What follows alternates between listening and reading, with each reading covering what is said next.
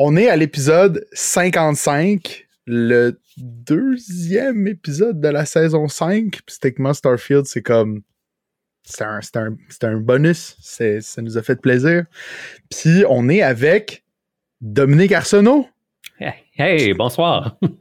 Salut, comment, comment est-ce qu'on te présente, euh, Dom? Veux-tu t'introduire?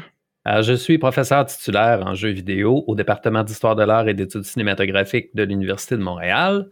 Euh, j'ai fait ma thèse de doctorat, mon mémoire de maîtrise sur le jeu vidéo en 2004 et 2011 respectivement. Puis j'aime bien streamer des jeux vidéo chez Bûcheron TV les lundis soirs pour les démons du lundi. Puis je suis gamer depuis que je suis tout petit, grand fan de plusieurs choses. j'ai écrit un livre sur la Super Nintendo, l'histoire du jeu vidéo, l'esthétique, puis tout ça et grand fan d'un certain jeu aussi dont on va parler ce soir. Yes! Puis moi, d'ailleurs, je t'ai rencontré, en fait, grâce à Twitch, justement, de, sur Feu Jeu euh, CA, right? Qui est devenu par la suite Bûcheron TV, excellent. Fait que s'il y en avait qui connaissaient Jeu CA, c'est rendu euh, Bûcheron TV. Et aujourd'hui, on va parler justement de Castlevania Symphony of the Night, mais on a un petit peu de trucs à annoncer et des updates à faire sur certains sujets chauds. Will, veux-tu nous expliquer ça? Man, avant d'entrer sur le housekeeping, je voudrais juste donner une petite précision sur le contexte de notre rencontre parce que quand Josny il m'a approché pour me demander si c'était une bonne idée de t'inviter, il a il, a, il a ouvert la conversation en disant Yo Will, est-ce que t'es encore en beef avec Dominique Arsenault? ah, beef! Ah, à cause de votre épisode sur Star Wars Knights of the Old Republic? Non, non, non, non, non. C'est parce qu'un mané sur le Discord, t'avais fait un commentaire sur la qualité de mon son. Ah oui! C'était même pas un commentaire négatif, c'était juste t'avais fait un euh, commentaire. Puis moi, j'avais dit à Justine un peu en joke, genre Hey, lui, euh, qui aille, qui aille se coucher puis tout ça. Mais tu sais, c'était genre vraiment off the cuff. Puis là, genre six mois plus tard, il est comme Yo, est-ce que t'es encore en beef? J'étais comme quoi? mais c'était un gag, c'était un gag moi aussi. mais on remarquera aussi qu'il y a des panneaux de son derrière Will maintenant. Fait que c'est pas. il, il, il, tout ça a été très bien pris, mais c'est vrai qu'il y avait comme ce gag récurrent de Arch Nemesis, mais qui, qui avait aucun fondement, là, tu sais. Ben c'est drôle parce que moi je les écoute en audio seulement là puis euh, à un mhm. moment donné je me suis rendu compte que le son de Will était différent tu sais puis j'étais comme ah, non il a peut-être changé de micro hein, je sais pas trop tu sais mais Non, mais je pense que je pense que j'ai eu de la. Il y a eu des variations dans mon son, puis c'était.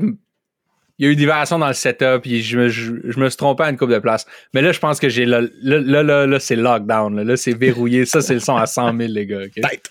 Yeah. Tête. Fait que, ouais, comme Joss disait, un peu de housekeeping avant de commencer. Premièrement, le fameux épisode coop qu'on avait promis quand on allait taper le 25 supporters sur Patreon va arriver le 5 novembre. Donc, c'est pas dimanche prochain, parce que dimanche prochain, cet épisode-là sera pas encore sorti. Fait que ça sert à rien de l'annoncer tout de suite. Mais ça va être le dimanche suivant, le 5 novembre. Ça va se passer sur la chaîne Twitch à Justny. Fait qu'on va jouer chacun chez nous. Ça va être sur la chaîne à Just. Puis ensuite, on va ressortir ça sur YouTube, un genre d'épisode euh, où est-ce qu'on va pouvoir avoir peut-être mis ça de manière plus digeste. Fait que ça va se passer. Je pense qu'on n'annonce pas tout de suite ça va être quoi le jeu. Euh, on va vous dire tout de suite, c'est aucun des jeux que vous avez proposés sur Discord. Effectivement. Mais c'est un jeu qui, je pense, va être très drôle puis qui nous tente vraiment à moi puis Just. Puis je pense qu'on va avoir bien du fun à jouer avec ça, avec vous. C'est vraiment un épisode, un, jeu qui va être le fun, je pense, pour les gens qui vont nous regarder parce que ça va gueuler, là. oui, mais c'est parce qu'en plus, c'est quand même un, sans, vendre le punch du jeu, mais il y en a qui vont peut-être, qui étaient peut-être là quand ça s'est passé, mais c'est genre une de nos premières collaborations, ça s'est passé sur Twitch avec ce jeu-là. Fait que c'est un peu un retour aux sources. Puis c'était pré le grand attrapage, là. Ça, c'était pandémie time où est-ce que tout se passait puis des nouvelles connexions se créaient sur les internets. Fait que euh, on est là. La, la, la boucle va être bouclée euh, avec ça. Yes, puis parlant du Patreon, il y a euh, il y a eu un gros update là, il y a deux semaines. Là, je sais pas si vous en avez entendu parler euh, pour ceux qui se tiennent au courant des nouvelles de sociofinancement. Mais euh, en tout cas, c'est un peu l'enfer parce que leur CEO, c'est un genre de zinzin qui vit de rêves et de nuages et d'eau fraîche. Fait, mais il est super cool. Fait il, il, il rentre plein de nouveaux features, mais ça a un peu chamboulé genre le back-end. Puis là, il a fallu que je fasse des changements, mais anyways, je vous, je vous épargne les détails. Tout ça pour dire que j'ai dû mettre un montant minimum. Parce qu'avant, on était à euh, pay what you want, payez ce que vous Mhm. euh, voulez. Puis là, j'ai dû rentrer un montant minimum qui était comme qui s'est automatiquement seté à 5 pièces puis j'ai décidé de le laisser à 5 pièces. De toute façon, la très très très très très très grande majorité des gens qui nous supportent sur Patreon, ils payent 5 pièces, sauf mon père puis deux autres gars, whatever.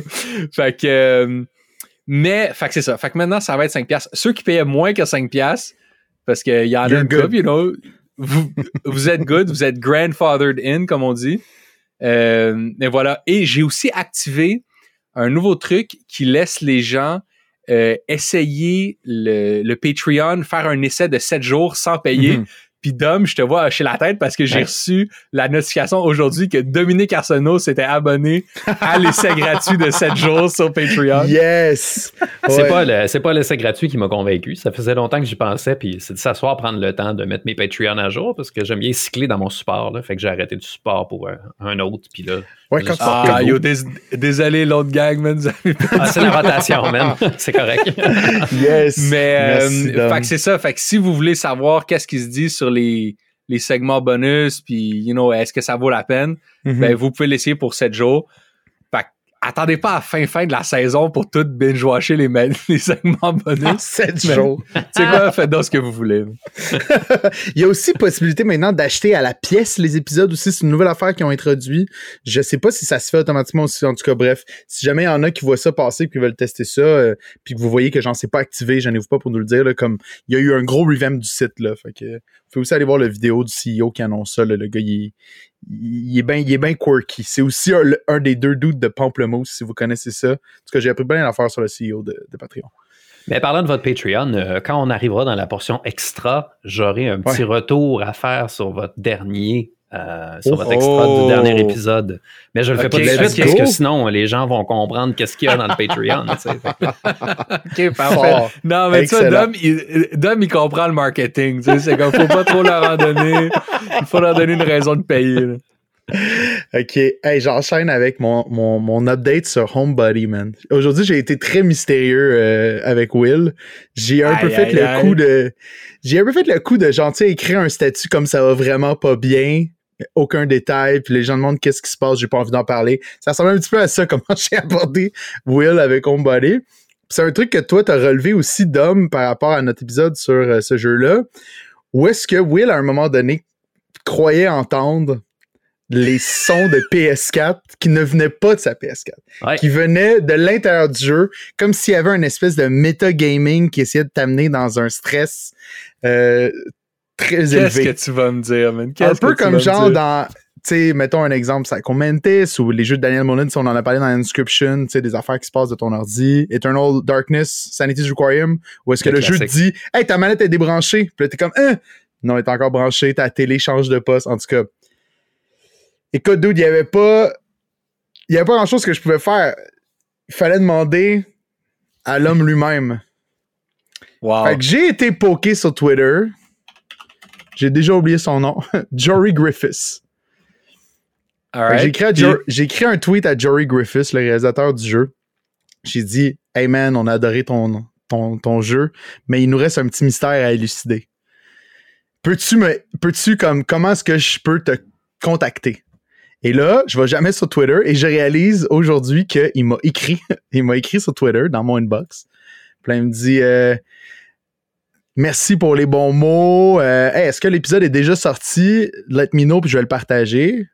Puis là, après, il me dit Hey, Je suis vraiment curieux du mystère. Il y a des affaires qui sont ambiguës, fait que je comprends. Puis là, j'y réponds, puis j'ai expliqué que. Fait que dans le fond, mon co-host, il pense qu'il y a des jeux PS4 dans, le- dans votre jeu. Dans Homebody. Qu'est-ce qui se passe avec ça? Euh, puis moi, j'ai jamais répondu. That's it? C'est tout, man. Il y avait un setup, là. Moi, je m'attendais à un payoff. Ouais, non, c'est ça. Je suis là, vraiment désolé. Je pense qu'il je comprend pense pas le marketing, lui. Non, mais je pense qu'il a lu. Attends, attends, attends, mais tu comprends-tu que il me dit- j'ai dit un mystère, puis j'ai demande y a-tu des sons de PS4 dans votre jeu? Non, mais euh, l'affaire est Puis en évolution. que- Moi, j'attends, mais c'est parce qu'il a vu, puis moi, j'avais répondu. Fait que, qu'est-ce que. Non, mais attends. il a dit, ils sont pas sérieux, ces gars-là. contextualisé ça, là? Ah, my Je God. peux, je peux t'expliquer. C'est très, très clair, là. C'est vraiment genre, salut, mon co-host, pense que vous avez fait du metagaming en incluant pour augmenter le niveau de stress du jeu des sons de grinding noise de PS4 à même l'audio du jeu vidéo. Est-ce que c'est seulement une erreur avec du bruit ambiant ou est-ce que vous êtes assez ding-dong? J'ai pas utilisé le terme ding-dong pour vraiment inclure ça dans votre jeu? Peut-être qu'il va me revenir là-dessus. C'est un dossier en constante évolution. Peut-être qu'il est allé demander pense... son concepteur sonore parce qu'il le sait pas. J'aimerais ça. Mon rêve, c'est soit qu'il revienne et qu'il fasse comme OK, donc j'ai fait le tour de tous les producers, de tous les, de tous les départements. Fait que là, la, c'est, c'est lancé. OK, Moi, j'ai l'impression qu'il m'a méga build-up. T'as fait un méga build-up. exact. OK, OK. All Ça va y mettre de la pression pour répondre, c'est ça. Là. Eh, ben voilà. Puis là, il va, là, je vais lui envoyer cet épisode-là quand il va sortir. Puis je suis comme, c'est parce qu'on attend vraiment une réponse, Jory Griffiths, s'il vous plaît. Fait que voilà. Donc ce soir, Castlevania Symphony of the Night, sorti en 1997 sur PlayStation 1, développé par Konami, réalisé par Toru Agiara et Koji Igarashi. D'habitude, c'est Joss qui fait les noms en japonais. Publié par Konami avec un score Metacritic de 93, un How Long to Beat de 8 heures et une speedrun en date d'aujourd'hui de 15 minutes 38 secondes et 983 millièmes. Et Castlevania Symphony of the Night, c'est le 13e jeu de la série Castlevania qui a débuté en 86 sur NES. Puis je me suis tapé une genre de rétrospective de genre 7 heures de toute la série Castlevania. D'un doute qui passe comme les 20 jeux. Puis en fait, la raison pourquoi il y a autant de jeux Castlevania, c'est parce que c'est sorti à une époque où est-ce que chaque port d'un jeu était basically un nouveau jeu. Surtout au Japon où est-ce qu'il y avait tellement de consoles, tu sais. Il y avait la mm-hmm. NES, le PC Engine, le, le MSX, toutes ces, toutes ces consoles-là qui nécessitaient leur, leur propre développement pour leur propre version du jeu, même si des fois, ils allaient se partager des assets graphiques ou des, des concepts de base, euh, les consoles étaient assez différentes pour nécessiter ça. Fait qu'à chaque fois, c'était comme un nouveau jeu, souvent développé par des équipes différentes et donc avec des niveaux de qualité genre wildly différents. c'est, un peu ça que ce, vidéo-là un peu euh, explique, c'est que un des problèmes, peut-être qu'on va revenir là-dessus avec la série Castlevania, c'est justement cette, cette, différence de qualité-là entre les jeux. Mais bon, en mhm. tout cas, pour ce qui est de Symphony of the Night, ça commence à être développé en 94 pour la Sega 32X, qui était un genre de add-on pour le Genesis qui, pouvait jouer des CD. Ça a vraiment pas pogné cette affaire-là. Mais à l'époque. Attends, non, non, le, le, le, 32X ne roulait pas de CD. Ça, c'est le Sega CD qui est un ah, autre add-on. Le 32X, c'était juste des nouvelles cassettes qui faisaient du 32 bits. Ouais, le 32X, c'était l'équivalent un peu de, l'expansion pack euh, du 64. Ouais. C'était juste donner un peu plus de juice à la machine, c'est ça. Exact. Puis on même fait des jeux 32 CD. Ouais, vas-y. Ouais, t'as eu euh, quelque chose comme 4 jeux, là. 4 jeux qui ont été faits des 32X CD. ça prenait spécifiquement les deux composantes. Wow avec trois power suppliers gigantesques. c'est un monstre de faire rouler ça, tu sais. Mais bon, c'est ça, à cette époque-là, quand il est développé sur euh, Sega 32X, le jeu s'appelle Castlevania The Bloodletting. Mais euh, Konami décide finalement de canceller ça pour se concentrer sur une version PS1. Et c'est à ce moment-là que Koji Igarashi, qui, qui vient de terminer de travailler sur un jeu à très gros succès qui s'appelle Toki excuse-moi là. Tokimeki Memorial. Exactement, qui est un genre de dating simulator qui apparemment a été un méga hit au Japon tellement que Konami ils ont dit bro, tu peux travailler sur ce que tu veux, choisis ton prochain projet.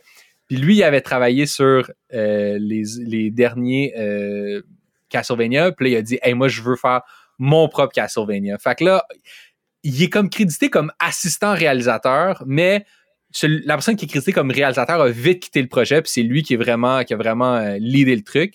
Hmm.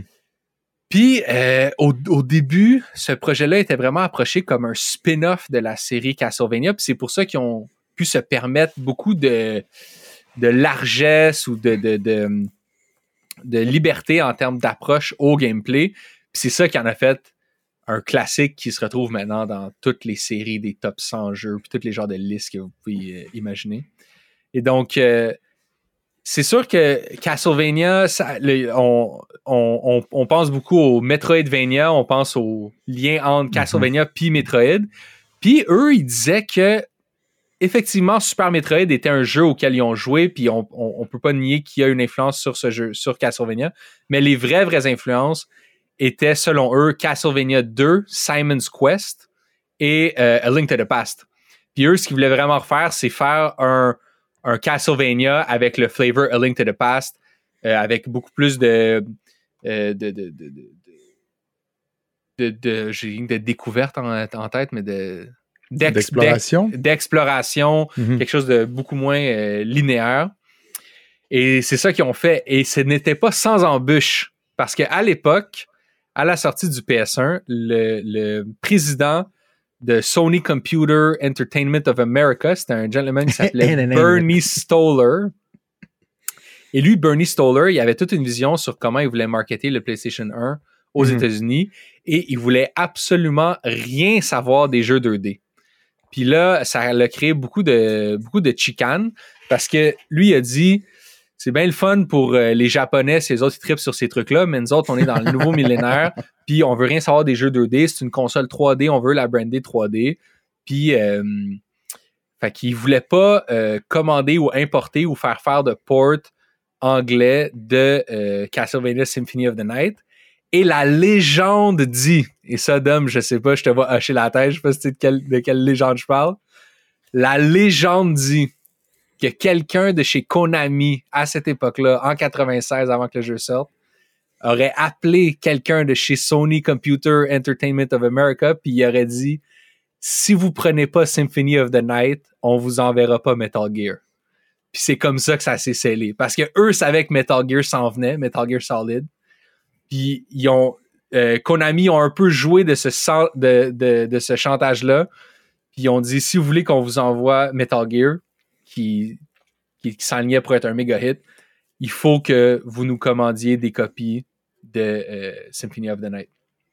Ben, c'est vachement intéressant. J'étais pas au courant de ça, mais. Je- euh, Vas-y.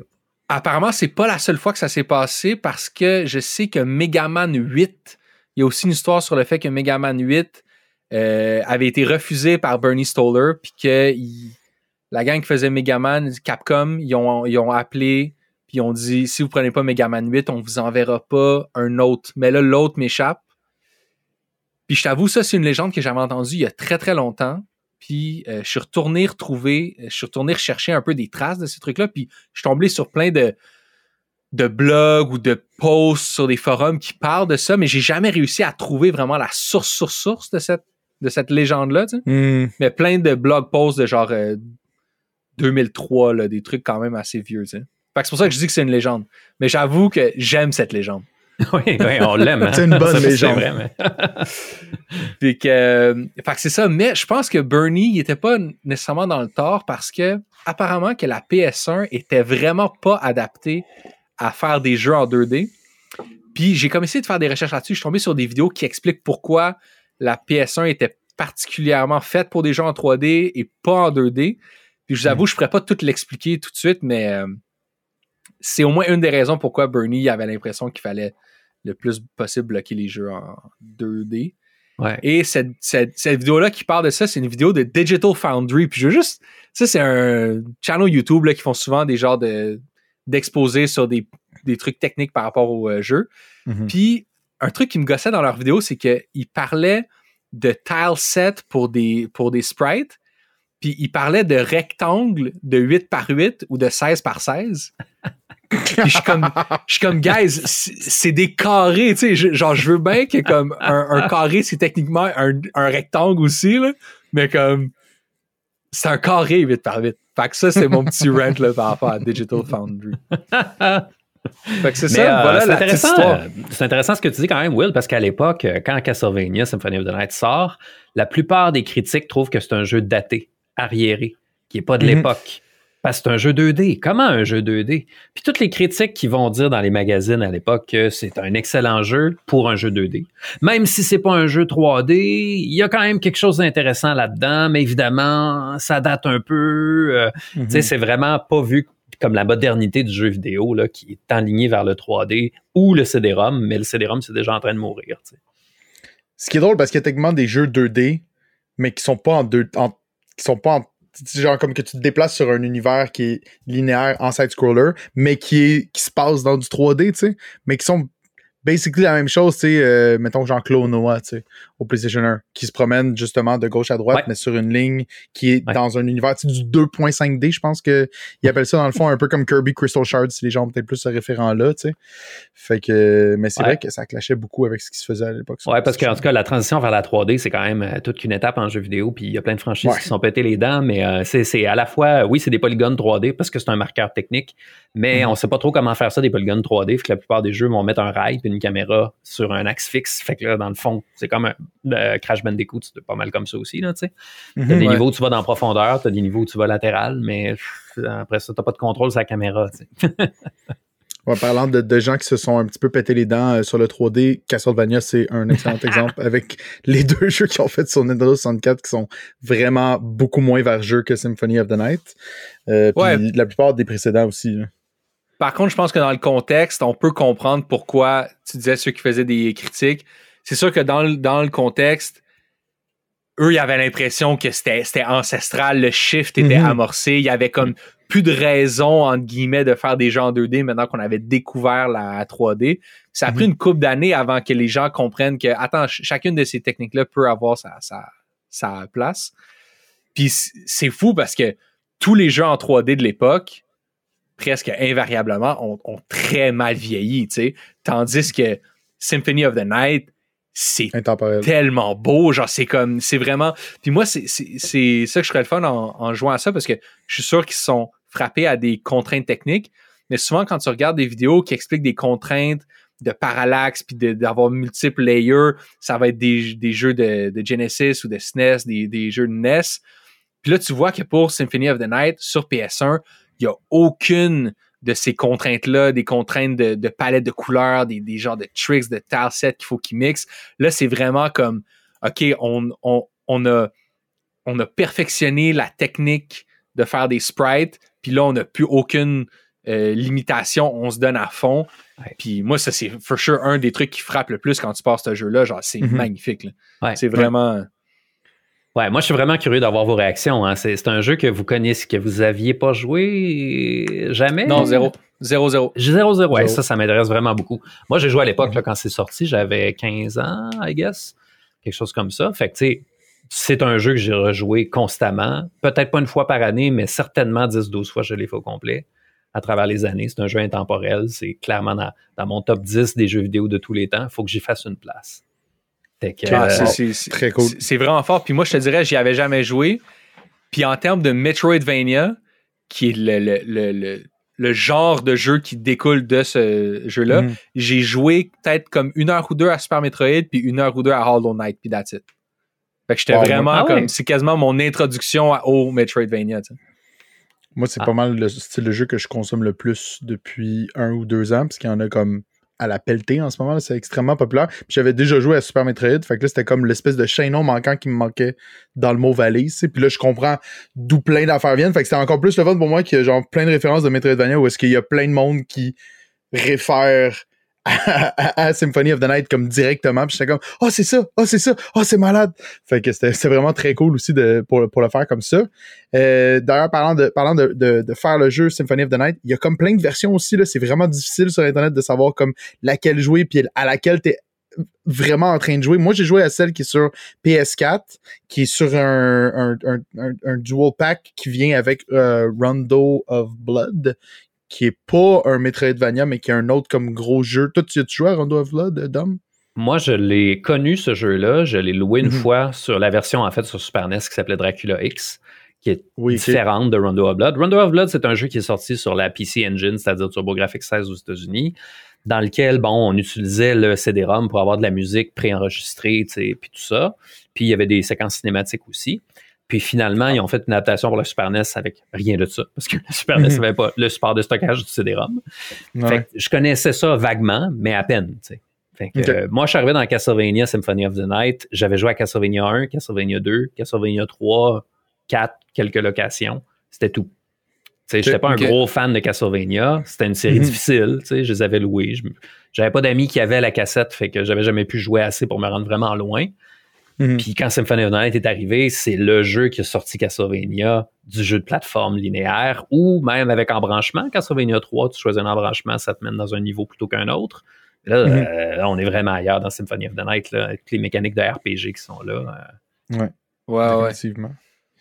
Fait que je récapitule juste rapidement parce que le jeu a passé à travers beaucoup de versions. La vraie, la, la, la, la version sur PS1 a un acting original qui existe sur cette, existe juste sur cette version-là, puis sur la version, euh, attends, juste sur celle-là, puis la version Xbox Live Arcade Ouais. qui utilise aussi ces voix-là. Il y a une version Saturn japonaise du jeu qui s'est jamais, qui a jamais été transférée ici, qui a été extrêmement dur à faire aussi parce que le PS1 avait son lot de problèmes. Mais si vous avez déjà entendu parler de développement sur la Saturn, qui avait genre deux cores qu'il fallait développer en parallèle parce qu'une partie faisait ça puis une partie faisait ça. C'est vraiment un bordel. Là. Si, ça vous intéresse, c'est une console que moi j'adore, mais qui est extrêmement méconnue. Mais genre, entre autres, elle était pas capable de handle euh, de la transparence. Fait comme genre juste des affaires de vitrail dans Symphony of the Night, eux, il fallait qu'ils créent tout ça de toutes pièces pour essayer de rendre ça pas trop laid pour que ça fitte.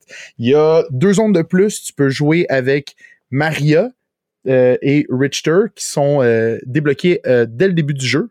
Euh, Maria que tu peux pas jouer dans la version de PS1, mais Richter que tu peux jouer dans la version PS1. Après, il y a la version sur PSP qui sort, qui est Dracula X Chronicles, qui est en fait un remake de Rondo of Blood en 2.5 que quand tu finis, tu débloques Symphony of the Night. Puis là, tu joues avec des nouveaux, avec du nouveau voice acting. L'écriture juste- des dialogues est différente aussi. Ils ont réécrit Oui, les vrai. Ouais. Ils disent vraiment, euh, ils disent vraiment d'autres choses. C'est toujours autant cheesy là. Je, comme je, je sais pas lequel est vraiment mieux. Les gens disent ah, allez avec l'expérience originale. Puis je suis comme les deux sont terribles. C'est pas, c'est pas ça qui va passer à l'histoire dans Symphony of the Night. Puis euh, après ça, é- éventuellement, mais il y a la version sur PS4 qui a même eu une sortie physique. C'est c'est là-dessus que j'ai joué de euh, Limited Run. Alors, voilà, ça, une des différences euh, qui, qui est mentionnée rapidement, mais je pense que c'est une différence assez importante, c'est que dans la version sur PSP, donc celle qui fait partie de la collection à laquelle Mhm. vous avez joué tous les deux, right? Euh, non, moi, j'ai joué la version euh, Xbox Live Arcade. Donc, Ah, la version oh, originale ok. PS1. OK, fait que tu as eu le Oh, voice acting original, là. Ouais, die, ouais. die, monster! You don't belong in this world! Mais Nice. une des différences, c'est que Alucard aussi, euh, il y a un autre voice actor, qui fait sa voix dans la version euh, à laquelle toi t'as joué, Josny. Fait que la voix, euh, honnêtement, l'acteur, il fait vraiment une super job d'imiter Robert Belgrade, qui est le voice actor qui a fait la voix d'Alucard. Mais il n'y a pas la profondeur, puis la richesse, puis la texture de cette voix-là, qui est maintenant devenue une fan favorite. Puis une des différences notables, c'est que le volume de la musique est super bas dans la version à laquelle Ah. toi t'as joué, Josny. Ah, pour vrai, j'en sais plus fort? Pourtant, je la trouvais quand même très, très, très présente, là. Ah, Mais ben, dans écoute, le temps, c'était dans le tapis, quoi. Ben, dans le tapis, peut-être pas, mais tu sais, j'écoutais, là, puis effectivement, les sound effects bury complètement la, trame la musique qui joue en arrière, là. Fait que j'étais comme, ah, OK, d'accord, tu sais. Il y a d'autres petites différences cosmétiques, mais bon. Mais les sound effects sont vraiment terribles. Puis d'ailleurs, ils les font toutes passer systématiquement par la manette de PS4. Je sais pas qui a eu cette idée-là, là, mais c'est vraiment une des, une des pires choses. Déjà, le speaker de la manette de PS4 est horrible. Et là, c'est juste tout plein de sons non-stop. Fait que chaque, fait que genre, ta manette, elle fait juste sortir tous les sons des ennemis qui se font frapper. Tu ramasses des sous. C'est constant. Tu peux aller le descendre éventuellement, mais je joue avec mes écouteurs. Fait que c'est pas si grave, mais genre, qui a, a- a testé ça puis a dit oui, c'est comme ça qu'on veut que les gens vivent Symphony of the Night. quand, il, quand il y a littéralement aucun autre euh, amélioration faite sur la version de Requiem. Tu sais, il y a même pas genre des quality of life de remaster comme on connaît aujourd'hui. Tu t'as même pas de save state. T'as pas grande option que tu peux faire pour changer quoi que ce soit. Il y a même pas comme de, de mode bonus. C'est vraiment genre extrêmement bare bone. On vous a mis deux jeux de Castlevania dans une cassette. Amusez-vous bien. Ben, vous savez, Konami, là, c'est la tragédie de la série Castlevania. Konami fait plus ça des Castlevania. Ils font du pachinko, puis de la cochonnerie, puis ils ont abandonné, Oui. ils ont jeté l'éponge. Ben, euh, ju- justement, je, je pensais qu'on allait en parler peut-être plus tard, mais on peut en parler tout de suite parce que, euh, tu sais, Konami, là, ils ont compris qu'il y avait de l'argent à faire avec les remakes depuis que, que, que Res- Resident Evil a refait le 2 puis le 3. Fait que là, ils, ils sortent le remake de Silent Hill 2, ils sortent le remake de Metal Gear 3. Mhm. Mais c'est sûr, il n'y aura jamais de remake de Castlevania parce qu'il n'y a aucun jeu de Castlevania qui peut être refait. Parce que tu peux pas refaire Symphony of the Night parce que c'est déjà le plus slick que tu peux aller de cette dans cet euh, univers-là. Mhm. Puis il n'y a aucun jeu en 3D de Castlevania qui a une valeur sentimentale ou de nostalgique pour qui que ce soit. Fait qu'ils sont comme. Ah, Non, mais, non, mais non, c'est vrai, ils, sont, Ah oui. ils, ont, ils ont comme rien à refaire avec ça. Mais il y a eu Puis- beaucoup de Castlevania sur Nintendo DS puis sur euh, Game Boy Advance. Puis ça, c'est un Oui, mais. C'est tout extrêmement bien coté, c'est terrible. Oui, oui, mais c'est tous des side-scrollers en 2D. là. Ouais. C'est pas ça qu'ils Mhm. veulent faire. Eux autres, eux, ils veulent faire un. Snake Eater où est-ce que tu vois la pupille de la petite grenouille, des trucs comme ça, tu sais. Il pourrait peut-être non, se mais- tenter avec Lord of Shadows, qui est comme une espèce de série qui est Ouais. un peu une série en soi qui dévie de l'histoire traditionnelle des Castlevania euh, que mettons nous on, on a joué puis dont on va parler mais je, je sais pas à quel point il y a un cult following comparativement au premier opus sais. Pas très apprécié la série Lords of Shadow. Il y en a qui aiment ça, mais ça ressemble beaucoup à Mhm. God of War, en fait, là, comme format. Là. ouais c'est un peu c'est vrai. weird, là. Mais euh, par contre, euh, l'autre, l'autre problème qu'ils ont, c'est que Koji Igarashi, il est parti de chez Konami. Mhm. Il a fondé son studio. Il a eu son socio-financement pour faire Bloodstain, Curse of the Moon, qui est grosso modo Castlevania 3 version moderne. Ouais. Castlevania rétro platformer 2D. Puis il a fait Bloodstain Ritual of the Night, qui est grosso modo un remake amélioré, mais c'est pas un remake, là, c'est un nouveau jeu, mais c'est Mhm. vraiment Symphony of the Night 2. Là. Tu joues à Ouais. ça, là, c'est comme, il y a tout ce qu'il faut, là. Il est là ton Symphony of the Night 2. Fait que Konami, là-dedans, je pense qu'ils l'ont perdu. ouais définitivement Ouais, je pense pas que ça les empêche de dormir, là, mais je je crois que c'est poche pour Sur un oreiller rempli de revenus tirés du pachinko. ouais. Exactement. Ouais, c'est ça, exactement. Des fois, ils ont des petits rêves sur peut-être Kojima, mais c'est à peu près tout, tu sais. Fac, le gameplay de. Fait on on n'arrête pas de parler de Metroidvania, mais je pense que c'est important de définir c'est quoi exactement un Metroidvania, puis qu'est-ce que ça veut dire, puis qu'est-ce que ça inclut comme sous-catégorie de jeu, tu sais, parce que dans le fond, c'est. Puis tu me corrigeras, Dominique, inquiète pas. euh, des- des- lè- lève ta main dès que je dis des affaires qui n'ont pas de sens. Mais euh, dans le fond, simplement, puis si je me fie, parce que je, je passe beaucoup de temps sur le subreddit de Metroidvania, puis c'est potentiellement une des plus grandes gatekeeping community que j'ai vues de, de Reddit. là. Si tu oses demander des questions sur le style Metroidvania, tu te fais euh, démoniser. Puis, dans le fond, c'est un, un mot valise, comme on l'a dit, de Castlevania Symphony of the Night et de Super Metroid, donc Metroidvania, qui est comme des jeux d'action-aventure qu'on pourrait comme un peu comparer à des platformers traditionnels, mais où est-ce que euh, l'exploration est de mise et récompensée généralement par l'obtention euh, d'habiletés qui vont t'aider à justement mieux explorer l'espace qui t'est donné, puis éventuellement euh, arriver à un boss final ou à quoi que ce soit. Ça, c'est comme les grosses lignes, je pense que ça résume assez bien ça. Ça se passe en 2D ou en 2.5D si on veut. Il y a comme beaucoup de discussions par rapport à comme est-ce qu'un jeu en 3D peut être un Metroidvania? Il y a du monde des fois qui vont mettre Metroid Prime dedans parce que les grandes lignes sont là, même si c'est un jeu en 3D. C'est l'idée que comme il y a des endroits qui sont inaccessibles parce que tu n'as pas de telle habileté, puis il faut que tu explores pour atteindre cette habileté-là pour pouvoir accéder à ce nouvel espace-là. Mais c'est comme vraiment ça. Des, des exemples notables, ben, tu l'as mentionné, Will, tantôt, Hollow Knight, qui je pense, le, dans les jeux euh, modernes de ce style de jeu-là, c'est comme le plus connu puis le plus adulé. Euh, mais tu as parlé aussi de Bloodstained Ritual of the Night, qui a eu quand même une, très bonne presse, qui est un super bon jeu. Puis effectivement, après avoir joué à Symphony of the Night, c'est littéralement genre un version Redux de Symphony of the Night en plus shiny puis en plus récent. Mais il y en a vraiment beaucoup. Blasphemous aussi en ce moment qui vient d'en sortir un deuxième. C'est un bon exemple qui, est très populaire récemment. Infernax, euh, whatever. Il y, en a, il, y en a, il, y en a, vraiment beaucoup. Je sais pas si tu voudrais ajouter quelque chose là-dessus, Dom, euh, avant Ben, qu'on parle de Symphony of the Night. Euh, J'ai rien à ajouter, autre que c'est un, comme tous les genres de jeux vidéo, c'est en évolution, c'est pas stable, Mhm. c'est pas figé. Puis c'est vraiment ça. là. C'est l'idée que tu as un espace qui n'est pas une séquence de niveaux, mais c'est un espace que tu explores librement. Puis trouver les pouvoirs de mobilité qui débloquent les prochaines régions, c'est ça le sens de l'expérience. Ouais. Action Verge. Dans un monde. Oui, Axiom Verge 1-2, euh, que je viens de finir d'ailleurs, euh, qu'on pourrait jaser, qui est un. qui est plus. Tu sais, comme chaque jeu a comme plus, tu vois, qui sont plus Castlevania, puis il y en a qui sont plus Super Metroid. Mettons justement, euh, Axiom Verge, c'est vraiment du, su- du Super Metroid. C'est un peu comme ce que Bloodstain est à Symphony of the Night. Axiom Verge est un peu ça à Super Metroid, je trouve. Juste en- surtout en termes de, de thématique puis de, de world building. Euh, mais c'est aussi, il faut le mentionner que c'est comme des mondes interconnectés. C'est pas genre un Super Mario World où est-ce que tu vas te déplacer de niveau en niveau. Tu sais, faut que l'idée c'est que tout se navigue puis que tu as comme une grosse carte interconnectée que tu peux accéder constamment à travers euh, Ouais, ben, points. Je pense que la manière la plus simple de l'expliquer, c'est vraiment dans le contexte de Symphony of the Night. t'es dans un château qui est un genre de château labyrinthique où il y a plein de sections auxquelles tu peux pas atteindre à moins que tu ailles le double jump ou que tu ailles la manière de te transformer en chauve-souris pour voler là ou te transformer en spectre pour passer à travers des euh, grillages. Fait que c'est comme, c'est une immense map avec certaines sections qui sont pas atteignables à moins que tu ailles tel item ou tel pouvoir. Puis c'est ça un peu le gameplay loop, c'est découvrir un pouvoir, backtracker pour comprendre que ça te permet d'ouvrir telle porte. Puis euh, c'est ça. Mais c'est qu'est-ce qui se passe dans Symphony of the Night? Ça, ça, ça Oh, s'ouvre sur- En fait, Dom, veux-tu y aller? Parce que je pense en plus que toi, t'as as joué aux autres. Moi, j'ai juste joué à Symphony of the Night, puis je pense que Will aussi. Fait que ça s'ouvre sur comme. Il y a déjà des grosses affaires qui se passent. Là. All right. non, c'est fou. All right, écoute. Symphony of the Night, là, ça commence quand tu vois la pochette du jeu. T'as un gars pâle Wow. avec les cheveux blancs longs. C'est qui ce gars-là? Il a une épée. Je sais pas trop. Tu lis en arrière, t'as un petit résumé de l'histoire, si tu l'as, la boîte avec le résumé. Ben bon, mettons que t'es impatient, puis tu mets le disque, puis tu pars l'affaire. Nouvelle partie, tu donnes un nom à ton personnage, t'as une petite cinématique qui te dit on retourne en 1796. Puis là, hop, on est en Transylvanie, puis là, tu vois un château sinistre à l'horizon.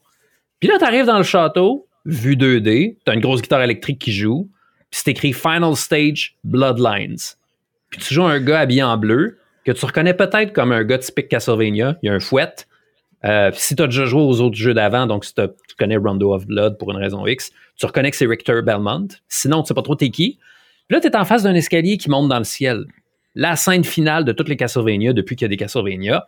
Une fois que tu as traversé tout le château, tu es rendu à Dracula, tu es au pied d'un escalier, puis là, tu montes l'escalier, puis tu arrives dans la salle de Dracula. Fait que si tu as déjà joué à Castlevania, tu te dis, OK, si tu pas joué à Castlevania, tu te dis, ça s'appelle Final Stage. Qu'est-ce que c'est ça? Je viens de lancer le jeu.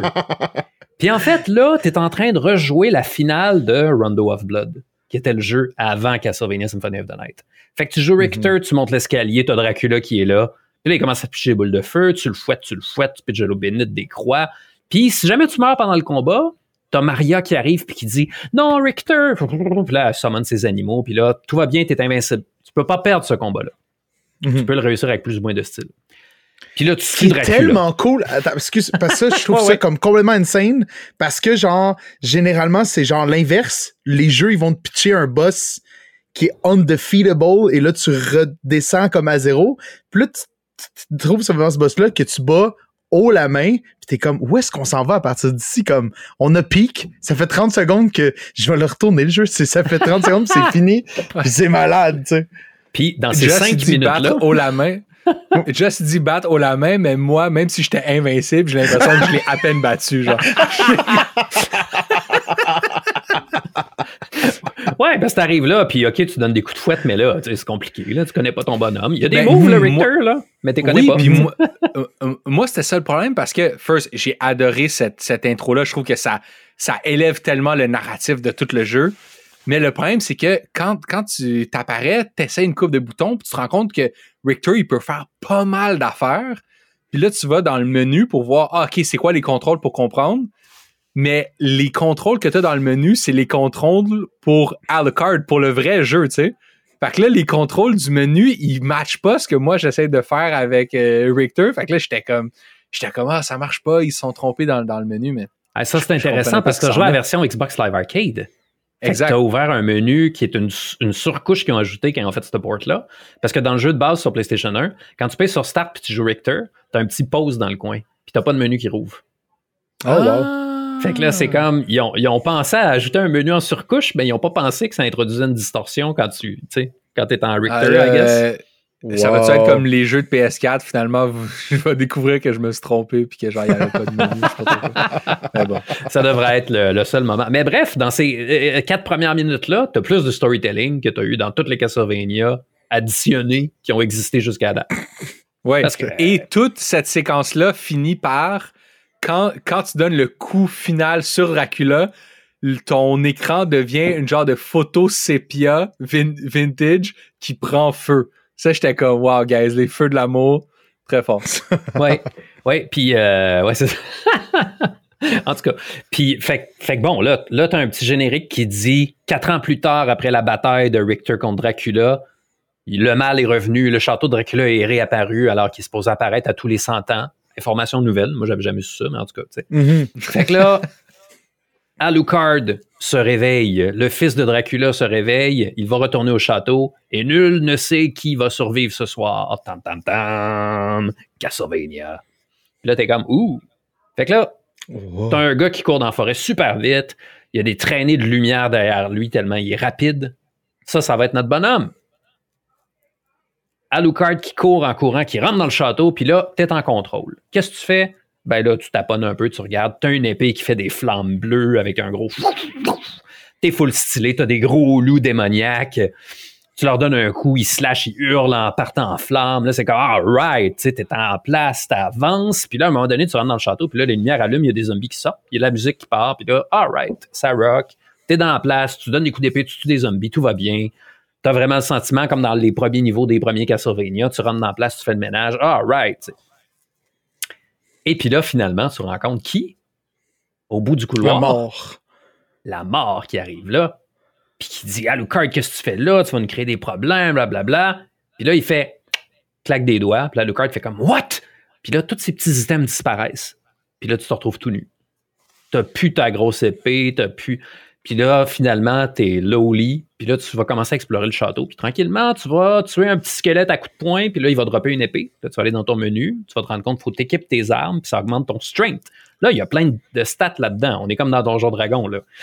Tu trouves des épées, tu trouves des armes, tu trouves des armures, tu trouves des items, puis tu vas tranquillement explorer le château, battre des boss, puis comme ça, acquérir toutes sortes d'équipements. Mais c'est la première fois qu'on a un Castlevania dans lequel on fait pas juste donner des coups de fouette, on a toutes sortes d'items qu'on peut ramasser. Tout l'arsenal des Belmont, avec les items spéciaux, la dague, euh, l'eau bénite, tout ça, on ramasse ça, on dépense des cœurs pour utiliser nos armes spéciales, mais on équipe des armes, puis des boucliers, puis des affaires. Puis on va passer notre temps à trouver des items, puis à progresser comme ça dans le château. Fait que, euh, après ça, au fur et à mesure qu'on tue des monstres, on gagne l'XP, on monte de niveau. En montant de niveau, on augmente nos points de vie total qui apparaissent dans le coin. C'est vraiment un chiffre, c'est pas juste une barre. Fait que euh, là, on va tranquillement explorer. On va se rendre compte à un moment donné qu'on a des points de magie. Puis là, on sait pas à quoi ça sert, les points de magie. Puis là, je sais pas comment vous, vous avez découvert que ça fait quelque chose, cette affaire-là. Puis comment votre expérience à vous s'est passée. J'aimerais ça vous entendre, tu sais. Moi, quand le jeu commence, puis tu prends contrôle d'Alucard dans le- la cour du château, tu rentres, je me suis- j'ai mis dans mes notes, le premier ennemi que tu rencontres, c'est un loup géant, comme un loup de la Mhm. taille comme d'un éléphant. là. Ouais. Puis comme tu lui donnes un coup d'épée, puis il explose. puis là, j'étais comme, qu'est-ce que c'est ça? en quoi je m'embarque? Des loups géants qui explosent. Puis là, euh, bon, mais après ça, comme, comme, comme, comme tu dis, la mort t'enlève toutes tes armes, qui est un trope classique de jeux vidéo, là, où ce que tu commences super puissant, puis finalement, faut que tu recommences euh, Mhm. d'en d'en bas. Puis, je t'avoue, le, le début du jeu a été assez ardu. Ouais. Je pense que je pense Ouais. qu'il y a une courbe de difficulté assez rough pour deux, deux ou trois raisons, en tout cas pour moi. De un, euh, évidemment, toi-même, ton personnage, t'es es très faible, t'as pas beaucoup de points de vie, t'as pas d'armes, t'as rien. Deuxièmement, je pense que j'étais comme. Je savais pas à quoi m'attendre. Fait que je. Peut-être que je jouais pas de la manière que j'aurais dû jouer, tu sais. C'est comme si tu penses que. Si tu essayes Dark Souls puis tu penses que c'est God of War, faut que tu t'ajustes un moment donné, tu sais. Mhm. Moi, c'est un, c'est un, peu ça que j'ai vécu. C'est pas un hack and slash, là. C'est pas genre Turtles in Time, cette affaire-là. Ouais, c'est ça. genre, faut que tu prennes ton temps. Il faut que tu prennes ton temps puis que tu sois méthodique. Puis troisièmement, ce qui, ce qui rend le début un peu tough, c'est que tout ce qui est le fun du jeu, c'est découvrir et redécouvrir, redécouvrir, backtracker le château, faire des liens entre certains endroits, entre certains items. Puis au début, tu peux pas faire ça parce qu'il faut que tu fasses comme une première exploration avant de pouvoir faire une deuxième exploration. Fait que le début, je te dirais jusqu'à jusqu'au moment où tu pognes le double jump, c'est comme assez linéaire puis assez ardu. Surtout que le, le- toute la dernière section de, de ce que j'appelle le début, c'est ce qu'il y a dans la chapelle. Ouais. Puis dans la chapelle, il y a beaucoup de combats euh, en verticalité. Ouais. Puis le moveset de Alucard est vraiment pas adapté à la verticalité. Mhm. Puis genre ça, ça m'a fait sacrer en sirop noir, man. Ça a été, ça a été vraiment top. Parce que j'ai vu dans les autres euh, Castlevania où est-ce que tu as une, une, une- Un fouet. Un, un fouet, excuse. Tu peux fouetter par en haut. Mais là, dans, dans Symphony of the Night, tu peux pas fouetter par en haut. Puis quand t'as des ennemis qui t'attaquent par en haut, t'es très, très vulnérable, tu sais. C'est aussi là que tu te rends compte euh, la différence entre les différentes armes, parce que euh, ça, c'est un autre truc qui m'a vraiment impressionné, parce que, comme, comme je disais, j'avais joué un peu à Super Metroid, puis même à, à Hollow Knight. à Hollow Knight. Puis dans ces jeux-là, tu, tu, tu trouves des nouvelles armes ou des nouvelles habiletés qui font juste s'ajouter à ton arsenal. Ouais. Tandis que dans Castlevania, c'est pas un arsenal qui est sans cesse grandissant. Tu vas tomber sur des armes Ouais. que tu peux choisir ou non d'équiper. Puis tu vas tomber sur beaucoup d'armes. là. Check, Ouais. j'avais tout C'est pas des noté ça power-ups. ici. C'est C'est ça. pas des power-ups, c'est vraiment des armes, OK? Il y a 10 dagues, ou genre short sword, 33 épées à une main, 16 épées à deux mains, 6 masses, ou genre flail, morningstar type of weapon, 5 armes de poing. Fait guys, il y a 5 différents genre points américains dans ce jeu-là. OK? 13 boucliers, 21 casques, 26 armures, 8 capes et 24 autres accessoires millimélos, genre des colliers, des bagues, puis petites bagues. puis tout ça, OK? Puis toutes ces armes-là se valent. Puis ils ont, ils ont, ils ont le, le- un des trucs qui rend le début encore plus ardu, c'est que il y a très peu d'informations sur les, les vraiment les caractéristiques de ces armes-là. Tu vas, tu vas juste avoir un chiffre qui est comme le niveau de dommage ou le, Ouais. le- le- la, la force d'attaque. Mais chacune de ces armes-là ont comme des attaques spéciales, des genres de combos cachés. Ils peuvent être combinés à d'autres armes pour débloquer d'autres genres de pouvoirs. Ils ont Ils principalement une hitbox qui a une certaine forme. Exactement. speed. Exactement. Puis ça, faut tout que tu essayes pour les figure out. Ouais. Parce que, mettons, moi, au début, j'u- j'utilisais une genre de une épée un peu plus longue. Mais là, je me suis rendu compte que telle dague, Le basilar à la place de la short sword. exactement, Mm. elle, elle attaque moins loin, mais le mouvement que Alucard il fait, c'est un mouvement par en haut.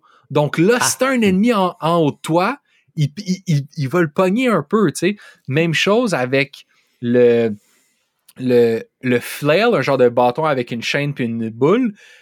Quand il swing par en avant, à la fin de son mouvement, le, la boule est affectée par la gravité, fait qu'elle tombe un peu, fait que ça peut venir refrapper. Man, c'est dans le détail, là.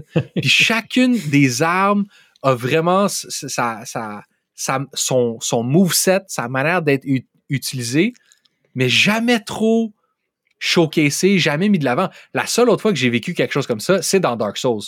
Où est-ce que dans Dark Souls, il y a un, un paquet d'armes qui, la seule manière de vraiment comprendre les forces et les faiblesses, c'est de les utiliser. Ça va pas Mhm. t'être expliqué dans le menu. faut que tu l'utilises, tu vas comprendre la vitesse d'attaque, tu vas comprendre le l'espèce de, de, place que cette arme-là prend dans l'es- l'espace. Parce qu'au début, c'est beaucoup de trucs à ingérer, puis t'as comme pas le choix d'y jouer avec un guide. Pas nécessairement un walkthrough qui dit quoi faire, mais au moins un guide qui t'explique, genre, ah, telle arme, ben, euh, tu peux faire. Puis il y a, y a- il y a plein de combos qui ressemblent à des combos genre de, de Street Fighter, là. Ouais. Puis une épée que tu pensais qu'elle faisait rien, finalement, elle lance une boule de feu quand tu fais genre deux tours du joystick, puis X. C'est comme ça, il faut que tu. Je, je, je sais pas à l'époque, Mhm. est-ce que c'était dans le manuel? Est-ce que les gens achetaient le, le, le, le PS Le Magazine, je sais pas trop quoi, mais comme. Ouais. C'est dense, là.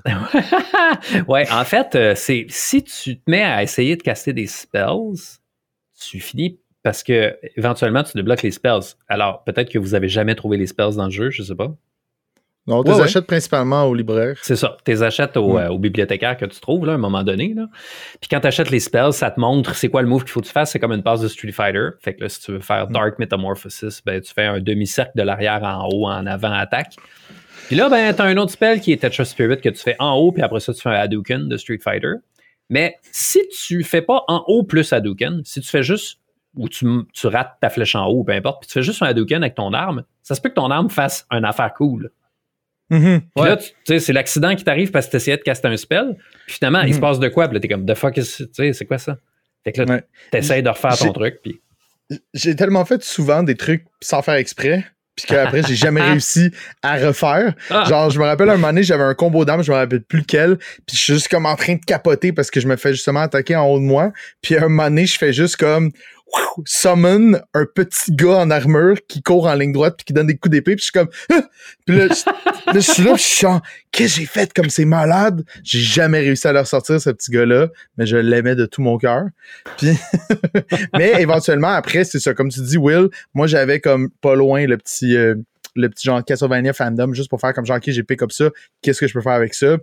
Puis moi, un moment donné, je suis resté, mais un moment donné, moi, je suis resté stock sur un combo. Je sais qu'il y a plein d'affaires qui peuvent être viables, mais tu prends généralement comme ce qui est le meilleur au moment où est-ce que tu le trouves. Parce que ça se peut aussi que tu skippes plein d'affaires qui seraient vraiment mieux. Ça dépend à quel point tu explores la map et que tu découvres des secrets parce que même ce qu'il y a sur la map, même les entrées qui te disent, hey, il y, a un, il, y a un, il y a un nouvel espace ici, il y a une nouvelle case que tu peux visiter, des fois, comme ils sont même pas marqués sur la map, genre, faut que tu catches que tu peux péter telle porte, puis il y a des secrets, secrets, secrets, tu sais. C'est ça. Si moi, j'ai juste fonctionner la moitié du jeu avec un shield rod, avec ah oui, c'est un, excellent ça. Ben oui. avec un bouclier, pour finalement revenir à ça à la fin du jeu parce que j'ai compris qu'il y avait un combo absolutely broken, que ça, ils ont jamais patché. Tu sais, quand je disais qu'ils ont rien fait entre les remasters, Mhm. ils ont gardé toute l'essence de tout ce qui était brisé dans, dans le premier, puis ils ont jamais touché à ça. Puis il y a plein d'affaires que tu peux faire qui font des espèces de d'attaques absurdes, puis qui rendent le jeu par contre un petit peu trivial, mais en tout cas.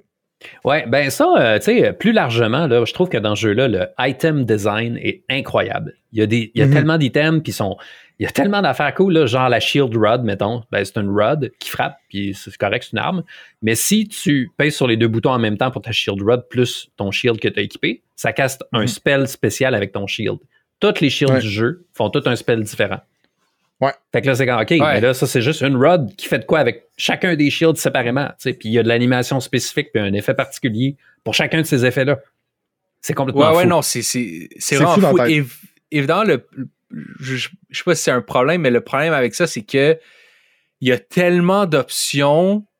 Je sais pas si eux imaginent qu'on va toutes les explorer, mais comme Just dit, un moment donné, tu finis par trouver ton, ton genre de gear qui marche pour toi. Tu connais bien le moveset. Un peu comme dans Dark Mhm. Souls, tu sais. Ouais. C'est Ouais. rare que dans Dark Souls, aux trois quarts du jeu, tu changes ton épée. là. C'est comme, hey, ça, je veux dire, tu sais, tu sais comment ça marche. Mhm. Puis, non seulement ça, mais en plus, un des trucs qui aide pas, c'est que le menu, genre la, la, la manière de changer d'arme Ouais. est un peu clunky quand même. Ouais, on va se le Euh, dire. comme toutes les, comme tout, tout ton menu est, est comme divisé en parties du corps. Fait que t'as comme pour ton, pour, pour tes casques, t'as un petit menu avec genre tes huit casques tout ça.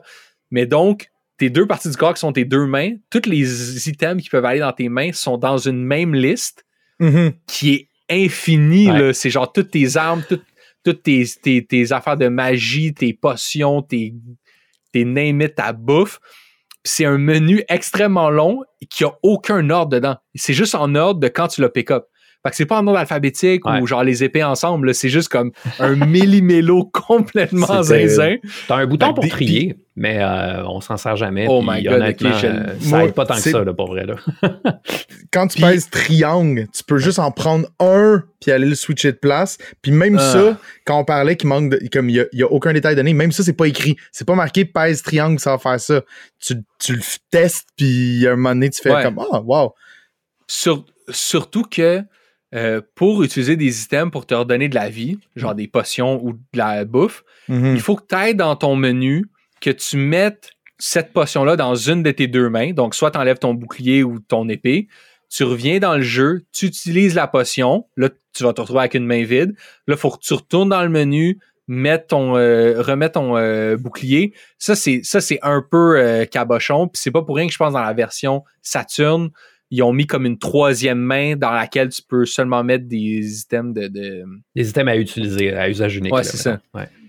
puis parlant d'items à, euh, d'items à, à à usage unique, puis parlant du début du jeu, parce qu'il y a un autre truc qui, qui surprend au euh, début du jeu, c'est que t'arrêtes pas de pogner des cœurs. Ouais. Puis dans, dans, dans les codes, dans les codes du jeu vidéo, quand tu pognes des cœurs, des cœurs, c'est de la vie, tu sais. Mais Ouais. pas dans Castlevania Symphony of the Night. Dans Castlevania, les cœurs, c'est comme une une sorte de mana, mettons, une mana munitions. pour des armes secondaires. C'est comme des Mhm. munitions, c'est ça. munitions. C'est ça. Parce que c'est c'est comme des munitions pour comme lancer des dagues ou des trucs comme ça, et, et non pas de la mana pour tes spells. Fait qu'à un moment donné, je comprenais pas que j'arrête pas de mourir. Puis genre, j'arrête pogner des pas de cœurs. pogner des cœurs. Puis là, tu comprends, OK, non, non, mes cœurs, ça n'a aucun rapport. Ça, c'est des munitions pour mes dagues. C'est drôle parce Puis- que c'est ça depuis Castlevania 1, ça a toujours été comme ça dans Castlevania. Puis ça a toujours été Ah. mélangeant. Toujours. C'est Très sûr. étrange comme choix, honnêtement. Surtout que tu, tu te rends vite compte qu'il n'y a pas vraiment de manière comme easy, rapide de reprendre la vie. Pour Mhm. reprendre la vie, soit tu, soit tu trouves un genre de pièce où il y a un genre de, de, de, de truc pour sauver, puis quand tu sauves, ça te remet 100% de ta vie. Ou soit tu peux trouver de la bouffe à terre ou des potions. Puis ça, il y en a un nombre limité. Il n'y a pas comme. eh, Tu, tu pourrais acheter des potions au euh, libraire, mais tu vas pas juste randomly tomber sur des potions un peu partout là, où il y a de la bouffe. Tu sais. Fait qu'il y a une coupe de potions, puis il y a aussi 42 items de bouffe différents sur lesquels tu peux tomber Mhm.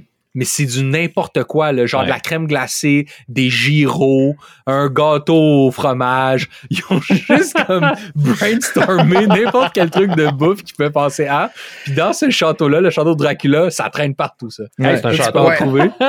Puis c'est très drôle parce que les ennemis ont un. Ils peuvent dropper des items, puis t'as Ouais. comme une espèce de liste aussi d'items que chaque ennemi peut dropper, qui sont des fois aussi des armes extrêmement fortes, mais c'est pas tout le temps logique qui drop quoi? Euh, dont d'ailleurs tu parlais de, de, de bouffe, ben moi un moment donné, je suis tombé sur un morning set qui est comme une assiette de brunch. Puis ça c'est quand tu tues une espèce de petit tabouret possédé. C'est quand même hell? C'était la table à déjeuner. ça, ça, ça a vraiment rapport. Mais il- un, une des armes les, les, les plus utilisées, Ouais. c'est un, un ennemi qui s'appelle Shmoop, qui est juste comme une tête flottante, Ouais. extrêmement faible. Mais celui-là, tu peux comme, tu sais, parce qu'en plus, comme les ennemis, il, il me semble que les ennemis respawn quand tu sors. Ouais, Quand tu quittes un pièce. écran, les ennemis respawn, fait que Mhm. t'as une mécanique de farming. C'est ça Ouais, entraîne cette dynamique-là, le fait que les ennemis droppent des items.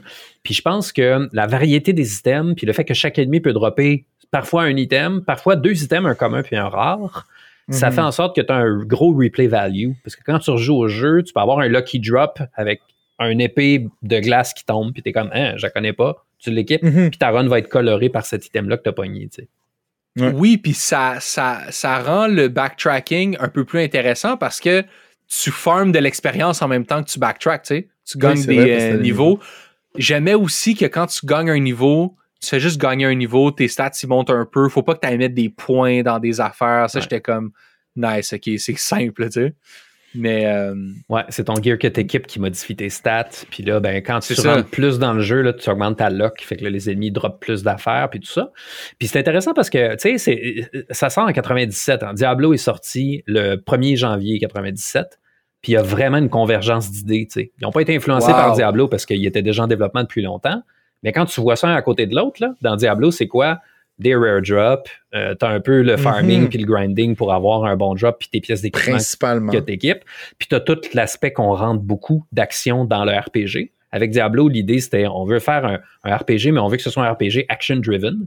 Puis là, Mhm. eux, ils ont pris leur jeu d'action, puis ils ont mis du RPG dedans, tu sais, pour arriver à l'hybride Ouais. action RPG dans les deux cas, avec un système de loot, puis de, de drop, puis tout ça, tu sais.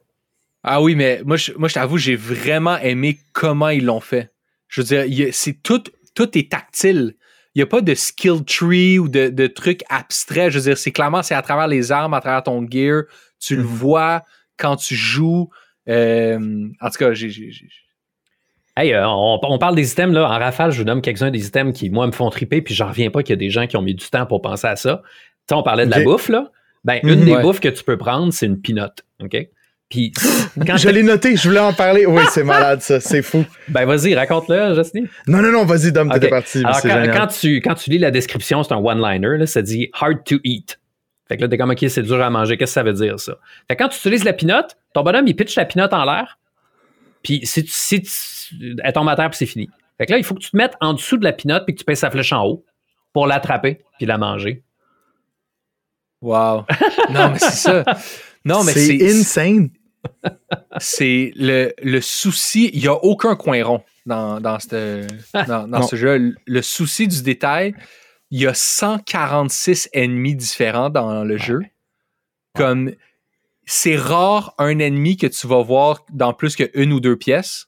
Mhm. Euh, surtout au début du jeu, tu as l'impression que les ennemis que tu vois, tu es comme Ah, ça, ça va être les ennemis de base. C'est comme les grunts que tu vas voir partout. Non, non, Mhm. non, non, non. C'est Genre, vrai. Les ennemis changent dans chaque pièce. Il y a des ennemis, tu sais, genre, les chiens là, qui deviennent genre de la glu qui vont dans le sol. là.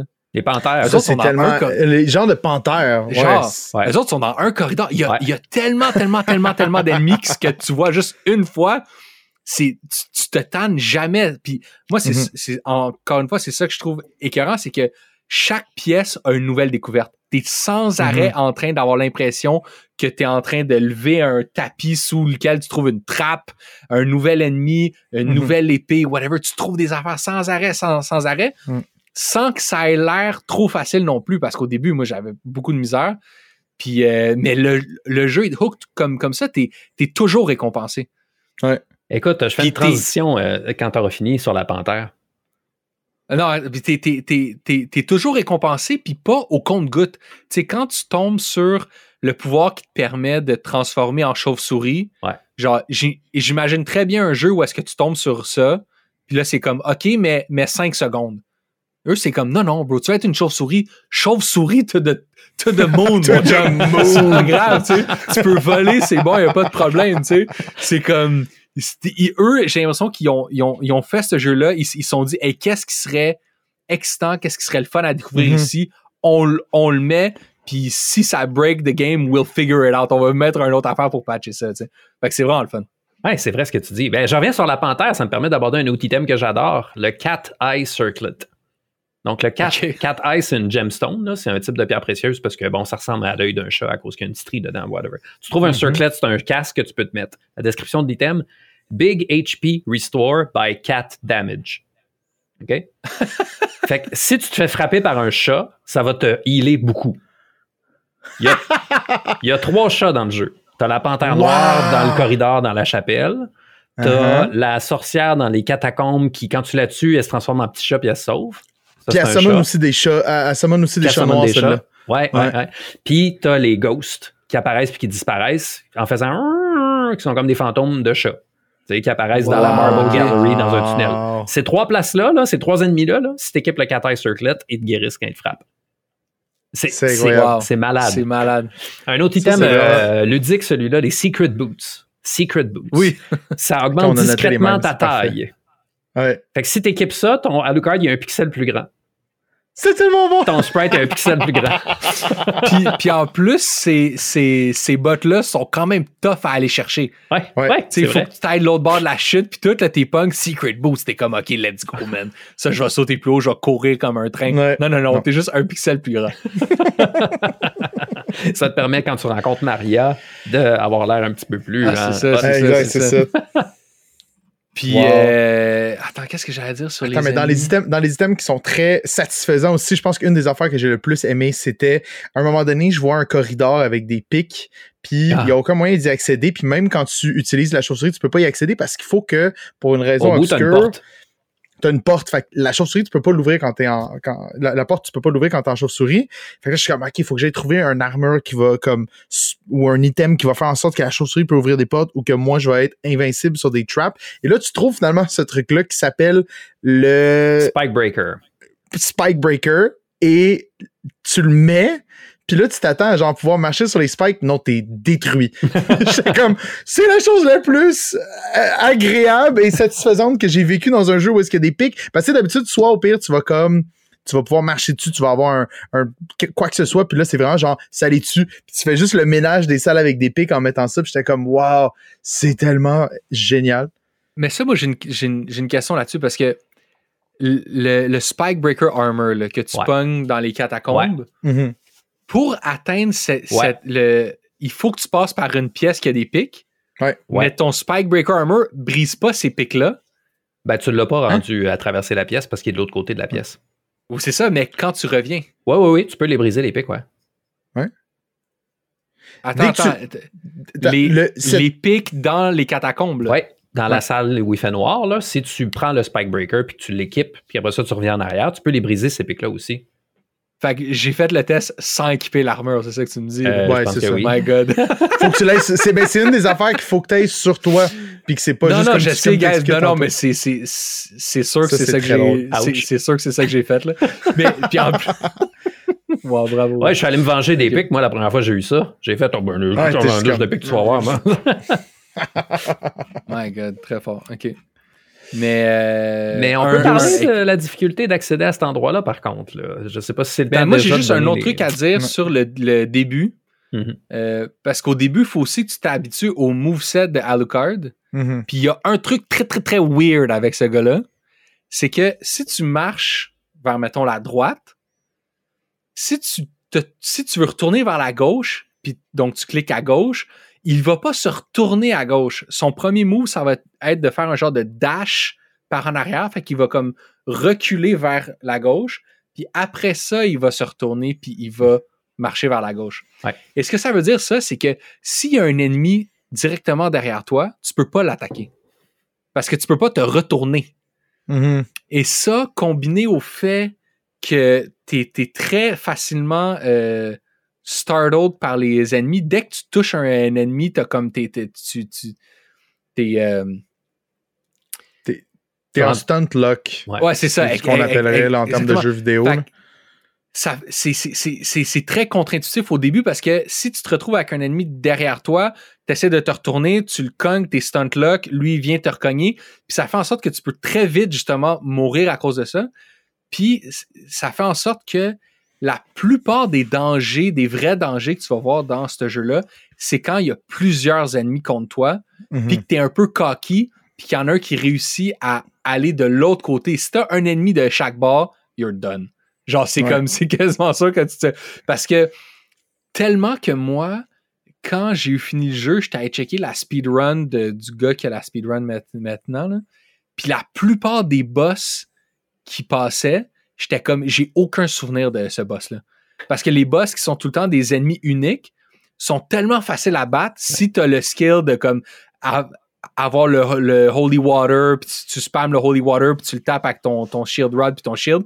Ça va tellement vite que je te dirais, la moitié des boss, j'étais comme, Hein, j'ai aucun souvenir d'avoir battu genre le cerbère, là, des genres de boss ran- rando comme ça.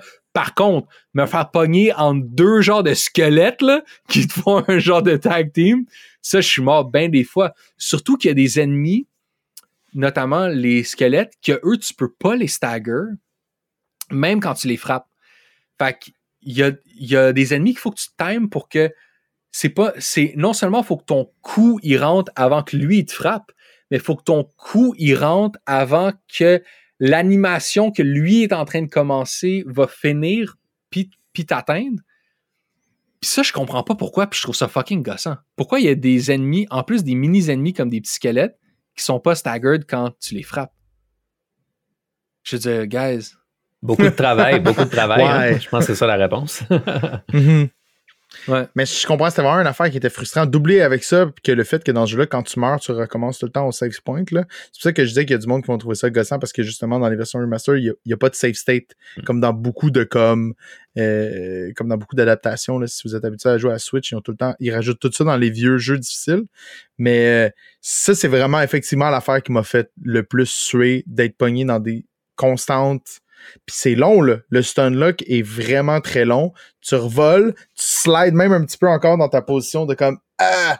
Fait qu'il y a même un ennemi qui a genre le temps de se rapprocher pendant que toi, t'es juste en train de comme ouais, ouais. slide back. Puis là, t'es comme non, non, non, non, non. Puis là, tu vois juste un squelette qui rentre dans l'écran. T'es comme non, non, non, non. tu repars dans l'autre sens. Tu fais juste comme slider de gauche à droite. Puis des fois, c'est comme le problème, c'est que ça, ça disparaît pas, peu importe ton niveau. Fait qu'un moment donné, t'es rendu à 650 points de vie. Tu reviens dans un dans une place parce que tu tues tout le monde d'un coup. Ils te font un damage, mais ce damage-là, il te rentre quand même en, en stunt lock, puis tu peux pas en échapper. Fait que des fois, tu te vois juste comme te faire gruger tes points de vie juste parce que tu t'es, t'es à mauvaise place au mauvais moment. Tu sais.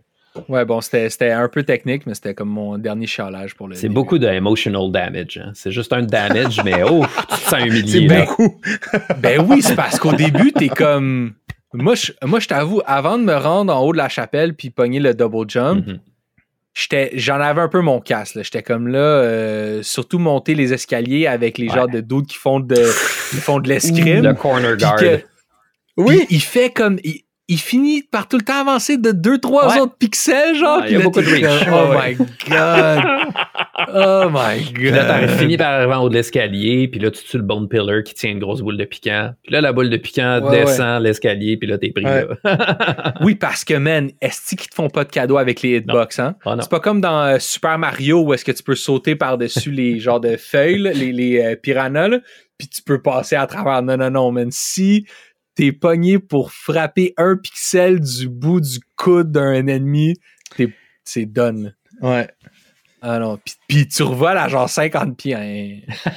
fait que oui, mais non, mais tout ça pour dire que oui, le, le début, c'est vraiment tough pour toutes ces raisons-là. Mais une fois que t'es passé par-dessus, c'est comme, ouh, là, c'est comme, c'est juste du fun. Ouais, puis c'est pas mal Ouais. la formule de Metroid, hein, que tu commences, t'es super vulnérable, super faible et tout ça. Puis là, c'est censé concrétiser le sentiment que tu gagnes en puissance au fur et à mesure que tu trouves les Mhm. power-ups, parce que là, tu peux oblitérer les affaires. Puis c'est une formule que je trouve qui est assez dangereuse, là, parce que si, t'es- tu sais, si on t'avait pas dit que c'était un super grand classique du jeu vidéo, là, t'essayes ça sur un coin de table, tu trouves ça dur, t'arrêtes Ouais. pas de mourir. ah, C'est rough. là, tu sais. Ce- Ouais. Tu sais, parce que tu fais la comparaison avec Metroid, vu que dans Metroid, t'as pas autant d'items que tu peux choisir, ben, t'as moins le sentiment de juste pas comprendre comment jouer, tu sais. Ouais. C'est vrai, Moi, moi, un moment donné, j'étais comme, OK, qu'est-ce que j'ai pas compris? Genre, surtout quand j'ai vu l'histoire de la dague, là, j'étais comme, OK, my God, là, faut que je me tape toutes les armes pour comprendre les movesets de toutes les armes. Fait que, au, au moins dans Metroid, quand ils te donnent, ils, ils te donnent de l'équipement, puis tu sais que tu as 100% des items que tu es supposé avoir, t'es comme, OK, j'ai tous les outils pour passer à travers ce, ce défi-là. Tandis que dans Mhm. Castlevania, au début, tu sais pas, là. T'es comme, j'ai juste peut-être manqué une épée à quelque part dans une pièce cachée ou un bouclier, puis là, je pourrais jamais passer à travers. C'est-tu censé être si dur que ça, tu sais, ou c'est moi? ouais, tout à fait. C'est ça, ouais. Mm. Puis une des autres affaires que, tu comme, comme tu dis, la, la learning curve est, est- très hard, mais une des affaires aussi que Metroid fait vraiment bien, c'est le mouvement, je trouve, qui est, un petit, qui est plus fluide et plus facile, surtout vers le endgame où est-ce que là tu veux revisiter des espaces qui sont extrêmement grands et distancés l'un de l'autre. C'est le fun dans Symphony of the Night, tu as des téléporteurs qui sont quand même très peu nombreux et qui tu peux pas choisir où est-ce que tu t'en vas. Ils sont comme sur une espèce de loop. Quand tu prends celui en bas, il s'en va dans celui qui est à droite. Puis là, tu continues. Fait que des fois, comme tu veux faire la rotation inverse, mais il faut qu'il fasse le tour de toute la gang. Mais dans, dans Castlevania Symphony of the Night, t'es comme tout le temps pogné à la même vitesse du début à la fin du jeu. À part Il pourrait si tu courir connais- un peu plus vite. on dirait qu'il court comme s'il est dans un rêve aussi, là. Genre, il a juste l'air d'être constamment un peu, tu sais, il avance, là, il, ça y va, mais il a l'air un petit peu en, slow motion, mais j'ai appris finalement aussi à la fin que dans les affaires qui sont cachées, qu'on sait pas, le, la, la chauve-souris, qui est ce que tu vas utiliser beaucoup vers la fin du jeu, on va y revenir à qu'est-ce qui se passe à la fin du jeu, mais il y a un secret dash mode où est-ce que là, tu vas comme en hyperspeed en chauve-souris, mais il faut faire une combinaison de boutons. J'étais comme, ah, dude, tu sais. Ouais. Tandis Ouais. que comme dans, dans, mettons, Super Metroid, quand tu te mets à courir, un moment donné, tu cours. Puis ça fait juste comme tu fais l'espèce de, de super vélocité, là. Ouais. Moi, j'aime bien écouter les j'aime j'aime bien écouter les speedruns sur le channel de GDQ parce que il y a tout le temps du monde qui explique toutes les tricks puis genre Oui. comment la, la speedrun est euh, faite, tu sais. Puis pour ça, justement le le, le, le, le- le couch comme il appelle, il expliquait que ce move-là pour faire le boost, c'est comme une combinaison de boutons de genre euh, Fire Hadouken euh, qui, qui, qui est assez complexe. Puis le boost, il dure 36 frames. Fait qu'il faut qu'il le fasse pour optimiser la speedrun, il faut que tu le fasses à toutes les 36 frames. Et il faut en plus que tu sois entre, entre ces deux 36 frames-là, faut que tu mettes les inputs pour changer de direction.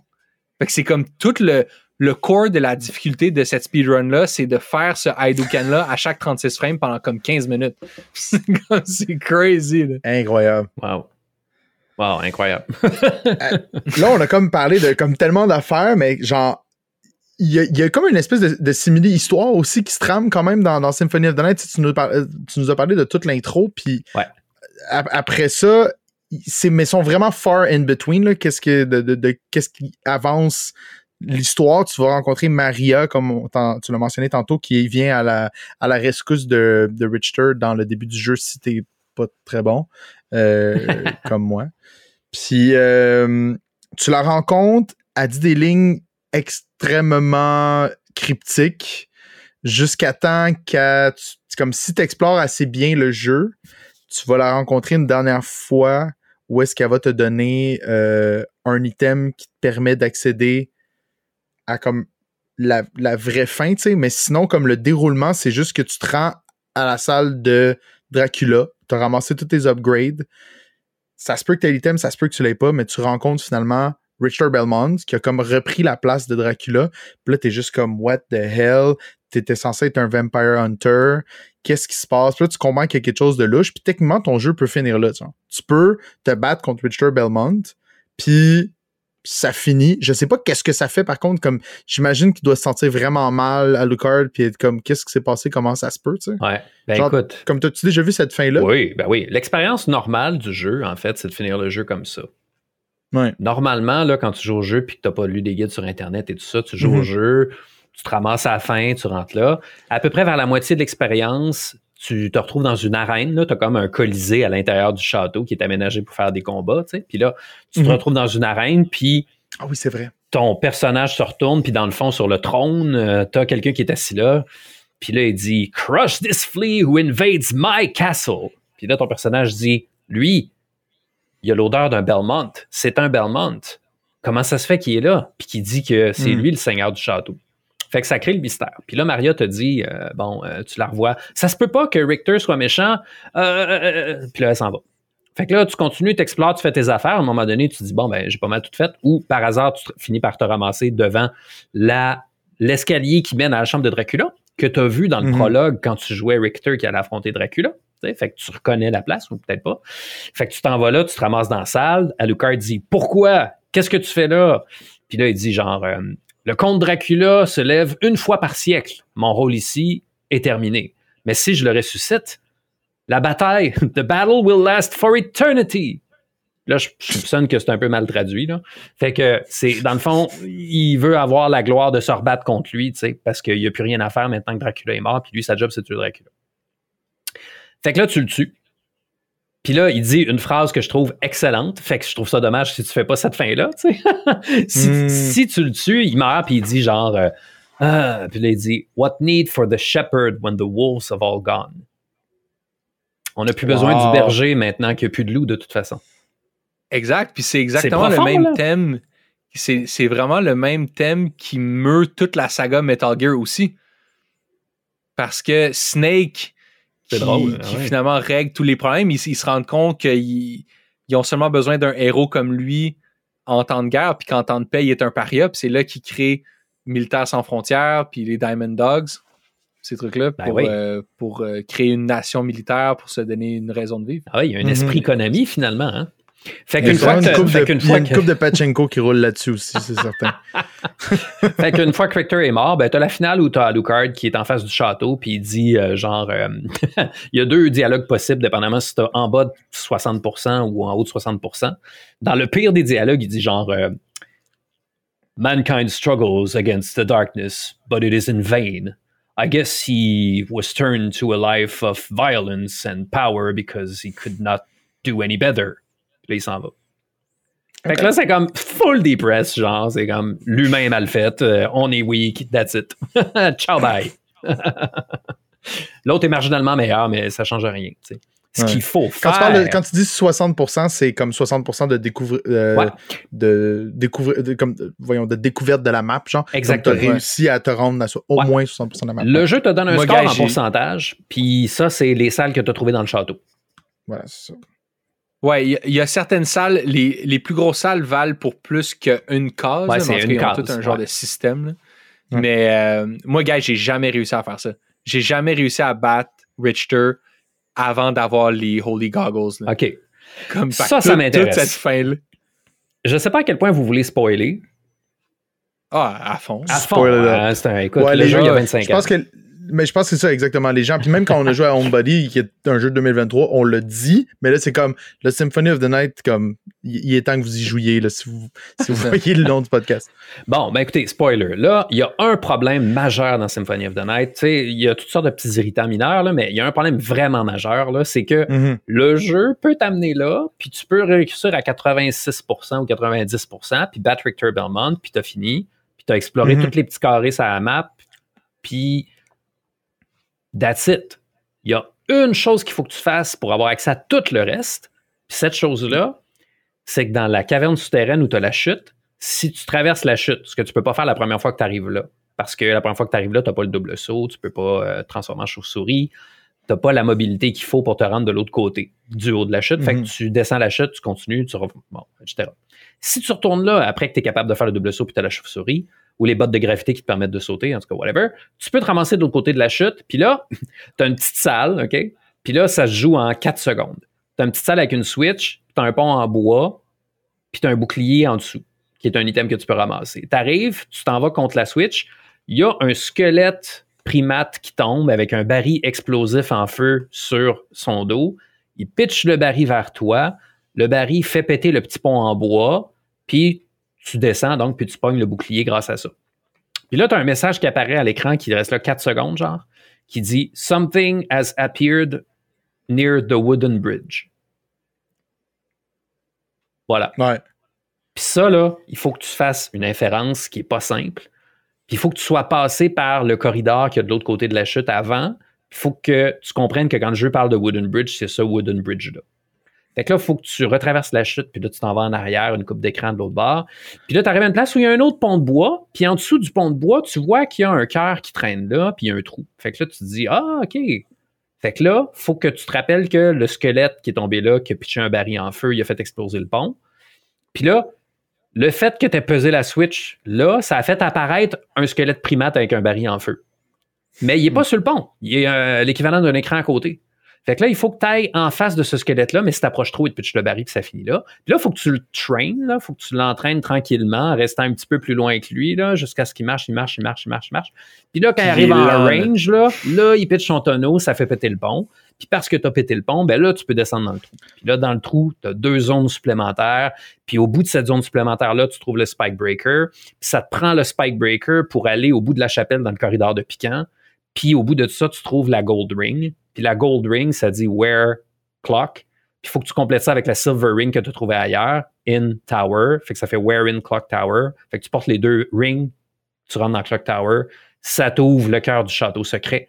Puis là, tu rencontres Maria, puis elle te donne les Holy Glasses. Mhm. Fait que si, pour une raison ou une autre, t'es remonté la chute à l'envers, parce que tu te promènes dans le château, tu cherches des places où aller, puis t'as pesé sur une switch, puis ça dit quelque chose t'apparaît au pont de bois. Pont de bois, ça me dit absolument rien. quoi? Ça fait comme six Ouais. heures de temps que je suis passé par là. Whatever. Tu ne retrouveras jamais ton truc. Parce que si tu poses ton jeu, tu vas faire ta vie, puis une semaine plus tard, tu reviens, Mhm. puis qu'à un moment donné, tu arrives à un pont de bois, tu vas-tu te rappeler qu'il y a un squelette primate qui a pitché un bas? Tu c'est complètement loufoque. Ben, même aussi Where and Clock Tower, c'est pas vraiment. c'est- pas clair non plus. Chacune des sections a un nom euh, que tu peux que tu vois très brièvement quand tu rentres la première fois seulement dans vrai, cette zone-là. Fait comme ça aussi, c'est pas clair après parce que des fois, j'étais comme, même quand j'allais sur Internet, ça me disait Ah ouais, cette place-là, c'est dans ce qu'ils appellent The Garden. Puis je suis comme euh, je sais plus Ouais, c'est où. C'est au milieu de la Marble Comme- Gallery, ouais. Marble Gallery, voilà, exact. tu sais. Ah ouais. Fait que de, de porter ça, est-ce que là c'est une question C'est d'autant plus à la- confusing que tu as toute une section qui est la Clock Tower. Parce que c'est des Ouais. mécanismes d'horlogerie, puis là, il faut que tu montes. Ouais. Tu as toujours ça dans les Castlevania depuis le, depuis le premier Castlevania. tu sais. Fait que tu peux dire Clock Tower, c'est toute cette région-là. tu sais. Fait que là, tu peux Ouais, dire, ouais, OK. c'est ça. là. Ah! Puis ça, faut vraiment que tu le mettes dans la zone centrale où est-ce que là, il y a comme il y a des il y a, il y a quelque chose qui déclique puis tu vois qu'il y a un truc qui commence à bouger puis euh, tu rencontres Maria puis ça c'est intéressant parce que Will, je pense que la version Xbox Live, tu te bats pas contre Non. Maria? Non, Justine Non. s'est battu contre Maria. Moi, je me suis battu contre Quand Maria. ça? Mais quand avant de te donner les, euh, euh, les Holy Goggles, elle a fait un espèce de, de move classique de comme genre je vais tester voir si t'es capable de sauver Oh. Richter. Je suis comme ok, mais si tu me tues comme on est un de moins pour le sauver, genre comme aucune, aucune logique là, c'est pas le moment de. Puis euh, vraiment une weird bataille où est-ce qu'ils font juste comme te pitcher constamment des. euh, genre elle, elle, elle summon des animaux, c'est juste comme une suite de chat, dragon, aigle, Tortue. chat, dragon, aigle, tortue, ouais, tortue, exactement, tu sais. Mais c'est pas, euh, elle est pas mémorable, mais je suis juste comme, ok, c'est vraiment weird. Puis là, c'est là qu'elle te donne les Holy Goggles. Puis, avec ces Holy Goggles-là, c'est comme une des rares fois dans le jeu où est-ce qu'elle dit quelque chose que t'es comme, c'est pas cryptique. Elle dit, tu peux, tu peux voir à travers les illusions. Puis là, t'es comme, oh, ok, euh, c'est sûr que c'est. Puis j'imagine que quand t'as passé le jeu la première fois, c'est encore plus excitant parce que t'es comme, oh mon dieu, ça va expliquer va enfin pourquoi est-ce que Richter est aussi weird, tu sais. Ouais. C'est Moi, je- c'est ça qu'il faut que tu fasses. moi, je t'avoue, la première fois que je me suis battu contre Richter avant d'avoir les, les, les goggles, je dis la première, mais genre les sept premières fois, je, me, je me suis fait battre, mais tellement vite, guys, Ah ouais. que je me disais, OK, le jeu est en train de me dire, c'est impossible, genre, c'est comme, c'est c'est un hard block. Je pensais même pas qu'il y avait possibilité de le battre. Ah, genre. pas- ah oui, Mhm. Tellement que je me faisais ramasser. Puis là, là, j'étais comme, OK, là, il y a quelque chose que j'ai pas compris. J'ai refait tout le château. Puis c'est après ça, je suis allé sur Internet. J'étais comme, OK, what's up? Puis là, ça écrivait, ah, faut que tu chercher les, les goggles. Puis une fois que tu as les goggles, tu vas te rebattre contre lui. Puis là, tu vois qu'au-dessus de sa tête, un peu dans l'arène, il y a une genre de boule verte qui flotte, qui, le- qui le contrôle. Puis il faut que tu frappes cette boule verte-là. Mais même ça, j'ai eu de la misère. Parce que yo, Richter, Ah, il est pas Richter, facile. hein? il est vite, man. Il est un méchant Snoro, hein? Puis il a ouais. toutes les armes, lui. Ouais. Il pitch des dagues, des haches, du sel, des affaires, ça finit plus. Non, non, c'était Ouais. très chaud, mais j'ai réussi par le battre. Puis je trouve que le jeu fait un beau travail là-dessus parce qu'ils disent eux-mêmes dans le jeu à un moment donné que Richter, euh, c'est le suprême Vampire Hunter. C'est le plus puissant Mhm. de tous les Vampire Hunters. Puis là, tu le regardes aller puis t'es comme Holy crap, Ben. Holy, c'est le cas de le dire, mais. ouais. Ah, il est fort, là. Ah ouais. Effectivement.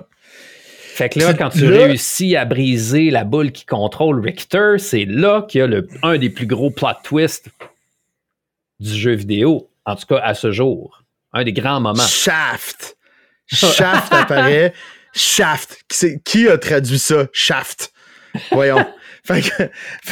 C'est drôle, c'est sorti juste après le super-héros. euh, le super-héros Shaft, là, il avait fait un film là, hollywoodien. en- Oui, mais la bande sonore de ce film-là est excellente d'ailleurs de Bryce, de Isaac. euh, en tout cas, bref, très bon. Isaac Clarke. En tout cas, bref. Mais euh, ouais, puis là, il révèle dans le fond son sinister plot que lui, en fait, il utilisait Richard Belmont pour justement comme protéger le château pendant que lui, dans les, dans les ténèbres, il était en train de ressusciter Dracula plus rapidement qu'il était censé. Et là, le jeu te lance une solide curveball. Parce que quand tu parles de twist, c'est pas juste la twist de comme Oh non, finalement, c'était pas vraiment le vrai méchant, Ouais. c'est que tu penses que t'as fini parce qu'en plus, quand tu parlais de comme du pourcentage, à ce moment-là, tu peux aller regarder ton pourcentage, ça se peut même que tu sois comme à 99%, puis que la dernière place qui te restait, c'était ce petit coin-là. Et là, ça te dit comme genre, ça te fait warper. Et là, tu te retrouves dans la même pièce, mais dans ce qu'on appelle le Inverted Castle. Et là, tu recommences à redécouvrir toute la map que tu as faite, mais dans un château qui est à l'envers. Et je pense même, il est comme à l'envers et recto. Ben, euh, c'est parce pas qu'il est comme. mais- Il est comme vraiment rotaté de 180 degrés. Fait que Ouais. s'il C'est était ça. à droite et maintenant à gauche, tu sais. Ouais. Ouais, ouais, ouais. Mais oui, fait que basically, la map double de 16 Ouais. d'un coup. Comme ça. Puis il y a, faut, faut que tu réexplores un tout nouveau château qui est une copie de celui que tu viens de voir, mais à l'envers. Et aussi un peu genre infernal. là. Les, les pièces sont changées, il y a des nouveaux Ouais. color schemes. Les ennemis sont pas les mêmes. Les ennemis sont Les ennemis très sont pas les forts. mêmes. Mais c'est tout des nouveaux. C'est même pas comme tant. Il y a pas tant de, res- de reskin dans ce jeu-là. Moi, je m'attendais à juste revoir les mêmes dudes, mais comme en Non, bleu, puis qui font trois fois le damage. Non, c'est des nouvelles affaires complètement loufoques. Ben, moi, je, moi, je trouve que le, Ouais. le nouveau color scheme de ce château-là, il est très Sonic 2, genre. Tu sais, les genres de tableaux sur, sur, sur euh, la, la plateforme pétrolière ou genre au beaucoup de, wow. beaucoup de mauve, beaucoup d'affaires. J'étais comme, OK, ça, c'est, ça, c'est zinzin, là. Mhm. Mais les couleurs 2. du mal, là. Exact. Mais là, là ça commence à. à c'est- les ennemis sont beaucoup plus tough parce qu'à la fin du premier castle, t'es tellement puissant que je veux dire, tu passes à travers n'importe quoi. Tu sais. Mhm. Puis là, ça commence. Ils, ils sont beaucoup plus forts, sont beaucoup plus nombreux aussi. Mhm. Surtout les petits démons là, qui viennent te, faire puffer. Là, Ah ouais? Je comprends Oh pas. c'est- mon dieu, c'est terrible j'ai dans la jamais- chapelle, ça.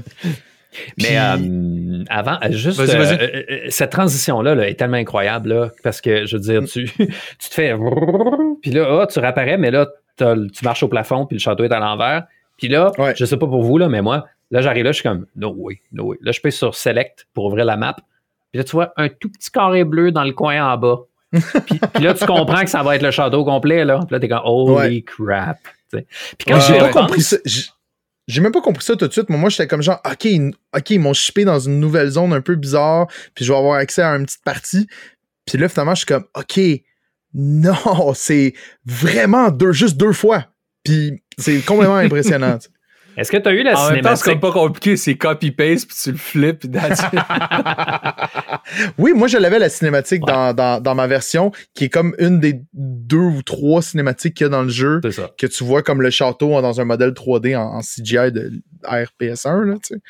Ouais, c'est pas euh, glorieux. J'étais bien impressionné. Puis euh, quand tu y penses, là, c'est quand même assez intéressant parce que, tu sais, si tu vas voir le librarian dans la bibliothèque, puis que tu, Mhm. tu peux avoir la liste des monstres. Puis là, tu peux regarder le Ouais. profil de chaque monstre. Ça, d'ailleurs, là, c'est vraiment cool. Tu vois un descriptif Mhm. du monstre, tu vois ses points de vie, tu vois il est faible contre quel élément, contre quoi il est résistant, puis qu'est-ce qu'il peut dropper comme item. Fait que ça, là, tu vois déjà l'embryon qui vont suivre Mhm. dans les Castlevania suivants, tu sais, pour compléter le, le Monster Manual, si on veut. Puis quand tu regardes la liste des monstres, ben, tu vois que tu en as juste trouvé comme la moitié, tu sais.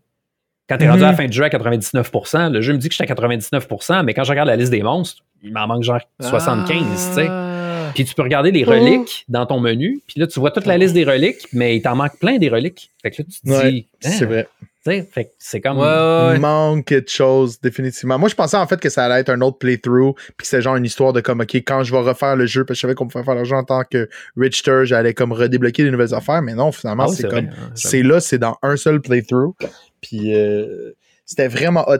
C'est, c'est la, la lune de miel avec le Inverted Castle, je trouve qu'elle dure vraiment moins longtemps. que celle qu'on a avec le vrai château. Parce Ouais. que là, ce qui arrive, c'est que c'est vraiment tout un nouvel espace à explorer. Il y a beaucoup de nouveaux ennemis. C'est vraiment cool. Le jeu devient extrêmement généreux aussi en upgrade. Ouais. Genre, t'as des trucs de points de vie pour comme, augmenter tes points de vie, augmenter le nombre de en que tu peux début. Ouais, c'est ça. C'est comme genre, OK, il faut qu'on te mette à niveau. Ouais. Let's go carb. On, on mange des carbs, on se prépare pour la pour le bodybuilding competition. C'est c'est insane comment il t'en pitch.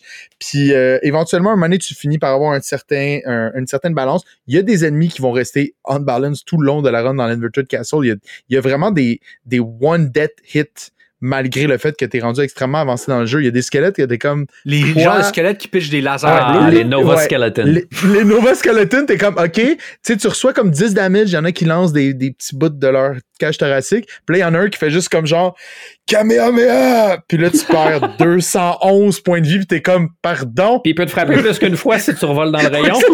Oui, en, ouais, Ah plus, oui. évidemment, tu sais. Fait que ça, ça, ça, ça, ça, ça surprend, tu sais. On Le design des boss, est- le design des boss aussi, généralement, dans le jeu, est vraiment très cool, mais ceux qui proposent dans euh, le Inverted Castle est, est vraiment très, très hot. Ouais. Euh, Sauf, sauf le bûcheron, là, avec le marteau. C'est quoi cette Ah, affaire ouais. c'est euh, Frankenstein. C'est Frankenstein, c'est la créature, là. C'est la créature de Frankenstein. C'est un- c'est une référence à Frankenstein. C'est pour ça qu'elle s'appelle The Creature. Il est terrible. C'est pas, c'est pas la meilleure PS1 peut faire un plus beau Frankenstein que ça. Ah, Oui, mais surtout quand- là. Ils ont jamais appris ce modèle-là dans les jeux suivants. Quand ils remettent The Creature, là, ils ont pris un autre modèle. Il- là, ok. Il ressemble pas à ça.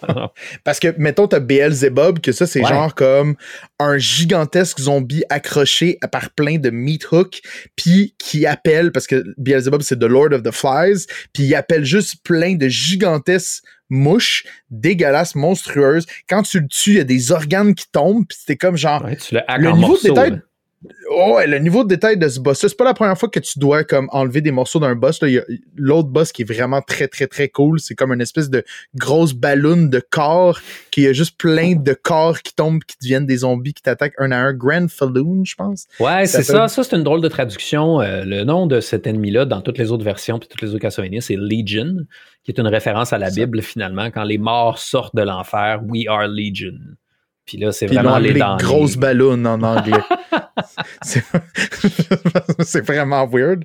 Mais lui, il est vraiment, il est vraiment hot, puis il est très trash aussi. Mais, euh, mais sauf qu'à travers tout ça, t'as les upgrades de points de vie, t'as les upgrades de, de, de cœur, mais t'as plus d'upgrades d'habileté. T'en as quelques-uns qui rajoutent comme des petites touches à ta transformation en chauve-souris, ta transformation en chien dont, on n'a pas en parlé loup, parce que en loup. en loup, pardon, excuse-moi, ouais, en loup, désolé. Euh, mais t'as pas comme de nouvelles manières de traverser la map qui Ouais. est aussi gigantesque que la première. Et t'es, le, le jeu a pas nécessairement été pensé en fonction du fait que la map à l'envers allait être le fun à traverser nécessairement. Fait que plus souvent qu'autrement, même ton double jump est pas capable d'atteindre des plateformes que d'habitude tu fais dans le sens inverse en tombant. Ouais. Fait que t'es souvent en train, vraiment très très souvent, en train de te transformer en chauve-souris Ouais. juste pour pouvoir faire des transitions très standards. Fait que, un moment donné, t'es comme, OK, OK, c'est hot, mais il, manque de nanan, tu sais. Il manque de comme, OK, là, j'atteins un nouveau niveau, tu sais. Le Inverted Castle se passe comme tout dans une espèce de plateau où est-ce que tu es à peu près au même niveau, à part comme plus de points de vie. Éventuellement, à un moment donné, tu trouves des armes qui ont aucun bon sens. Puis là, tu réalises que comme, OK, là, je suis de retour au summum que j'étais dans le premier château quand tu rencontres Dracula pour finalement comme faire ta dernière ultime rencontre. Ben, pas, Dracula, pardon, euh, Richter. Mais là, pour finalement, éventuellement, te battre contre Dracula. Moi, ça m'a fait penser un peu le, le Inverted Castle à quand tu joues à genre, je sais pas, GTA ou n'importe quel jeu puis là, t'actives genre le God mode ou genre plein de cheats, ça devient vite plate, genre. Parce que il y a plus y a plus de raison vraiment de jouer, il y a plus rien à découvrir. T'arrives dans ce château là, t'as déjà tous les pouvoirs, t'as accès à tout le château. Puis oui, c'est Quirky qui nous a donné une, autre partie de qui a doublé la map en invertant le château, mais mm-hmm. c'est le même château. je y aura, tu, tu, tu, vas rien découvrir, les pièces, toutes les zones, toutes les les ailes du château, tu les connais déjà. Puis genre, une chance que ça va très vite, Cette, section-là, tu peux passer à travers très, très, très vite si tu veux pas nécessairement aller trouver toutes les armes. Euh, parce que moi, j'étais comme un peu comme tu dis, lune de miel assez rapidement. Euh, ça devient plate, je trouve, le, Inverted Castle. Ouais, le Inverted Castle, euh, ouais, tout à fait. C'est un peu une drop, puis je pense qu'il faut changer de faut changer de régime quand on arrive dans l'Inverted Castle. C'est comme si on mhm. retournait dans les Castlevania rétro.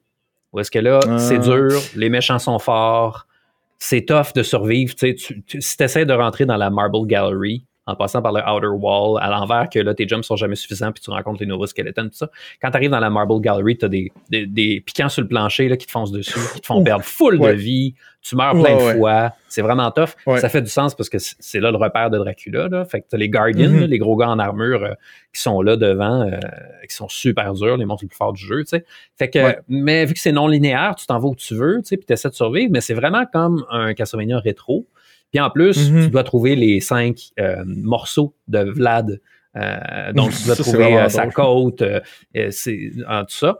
Puis ça, c'est les, reliques que tu avais à trouver dans Castlevania 2 Simon's Quest. Hmm. C'était ça le plot. Il Fallait que tu ramasses les morceaux de Dracula pour le ressusciter, pour le retuer pour vrai, puis annuler la curse. OK, fait que ça aussi, ça fait quasiment un petit peu écho, l'espèce de comme. Tu sais, comme si tu joues aux anciens Castlevania, quand tu vois Belmont qui dit comme non, il faut que je retue Dracula à l'infini. Il va avoir la gloire de Simon, tu sais. Ouais, ouais, genre, peut mm-hmm. exactement. Puis on peut ressusciter Dracula, sure, on l'a déjà fait, tu sais. Fait que là, c'est comme, OK, faut que, tu, faut que tu trouves les morceaux de Dracula. OK, fine, tu sais. C'est cohérent pour ceux qui sont déjà fans.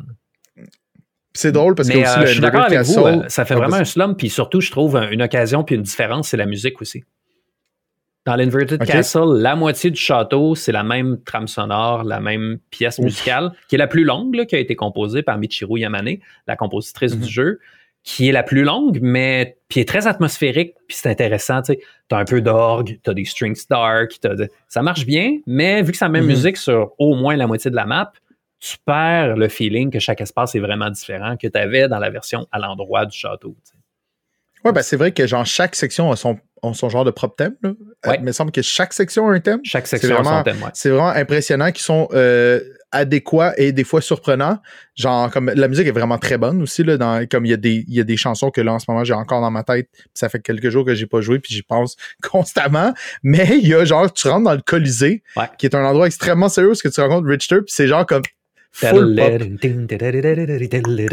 Non, c'est genre moi, j'aurais aimé ça voir le brief musique pour cette affaire-là, genre. fait que, tu sais, on cherche. C'est comme un jeu de vampire, mais tu sais, amène-nous un peu de, un peu de classique, un peu de techno, un peu de jazz, un peu de métal, un peu de genre de new age. Puis il était comme, yeah, sure, I got it, man. puis il revient, puis il y a genre le mixtape le plus éclectique que tu peux pas imaginer. Mais t'as-tu dit compositrice, c'est une, c'est, c'est, c'est elle? Ouais. Ça, c'est quand même vraiment hot. Mais il semble que je pense que c'est la première fois dans l'univers des jeux vidéo que j'entends ça. Ah, en fait, au Japon, c'était un rôle traditionnellement réservé aux femmes, la composition musicale. Il y a beaucoup de compositrices vraiment importantes à l'époque de la NES et de la Super NES. Puis Michiru Yamane fait partie de ça. Elle était chez Konami depuis, écoute, euh, je regarde un peu, là, j'ai du Sabio. En tout cas. Mais c'est pas elle qui a fait justement Snake Eater? Euh, ça se peut. Écoute, attends, un peu. je vais sortir sa, sa ludographie ici. Alors, Michiru Yamane, elle a travaillé sur. Oh boy, ok, il y en a. Ah ouais, ça doit. Euh, Surtout plein d'affaires en plus qui se sont pas rendues ici. Là. Rocket Oh, Knight? Adventures. Wow. ouais. My God. Euh, Ah, elle a fait un jeu d'Astérix en 92. Ah, celui qui est sorti sur Sega Genesis? Euh, arcade, puis Euh, probablement Sega Genesis. Ouais, probablement, je pense. The Great Arcade, Rescue. hein. Twin Bee, Oh, ouais. Castlevania. Area of Très Sorrow, Harmony of Dissonance, euh, Curse of Darkness. Ok, fait qu'elle a, continué, euh, ok, fait qu'elle a continué par la suite. Elle est restée Ouais, accrochée à a la série. Bloodstained que- aussi. Metal Gear Solid 4. Oh, ils sont allés la chercher pour Bloodstained. Ça, Ouais. c'est quand même vraiment Ah très ouais, cool. C'était un des selling points du jeu, d'ailleurs. Que- Qu'elle a, Ouais. elle a, a participé là-dedans? Wow, très hot ça. C'est un gros selling point, en fait, en général, pour beaucoup de jeux vidéo euh, qui, qui prennent un, un aspect rétro aussi ces temps-ci. là. Je regardais Ouais. un Metroidvania, justement, où est-ce que le, le- qui s'appelle Lou Nick, qui euh, un, Ouais. son selling point, c'est que c'est genre un espèce de céleste Metroidvania avec des déplacements comme complètement, euh, complètement euh, comme d'une vitesse très accélérée pour un Metroidvania. Puis un des selling points, c'est que la bande sonore va être faite par David Wise Hey. qui est le compositeur de la bande sonore de toutes les Donkey Kong Country. Fait que juste pour ça, j'étais comme oh, je suis tellement vendu comme euh, Sea of Stars qui ont Ouais. utilisé le même gars qui avait fait Chrono Trigger. Exactement. J'oublie tout le temps le nom, mais qui est un. Euh, je me rappelle pas. Un ouais, mais maître.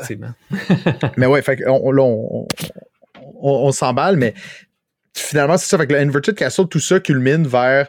euh, on retourne à cette pièce-là, où est-ce que là, c'est plus le même secret, où est-ce qu'il faut mettre dans le Clock Tower le Gold Ring et le Silver Ring. C'est que tu ramasses les cinq parties, ça débloque le même endroit qui est comme le cœur du château. Ouais. Tu te bats contre Shaft. D'ailleurs, Euh, entre-temps, tu tues Death. Fait que ça, c'est quand même cool aussi parce Ouais. que t'as ta vengeance. Ouais. C'est une des seuls dialogues que tu as accès au Inverted Castle. Death, il dit comme genre, hey, arrête. Puis là, tu, tu lui dis non, ça suffit.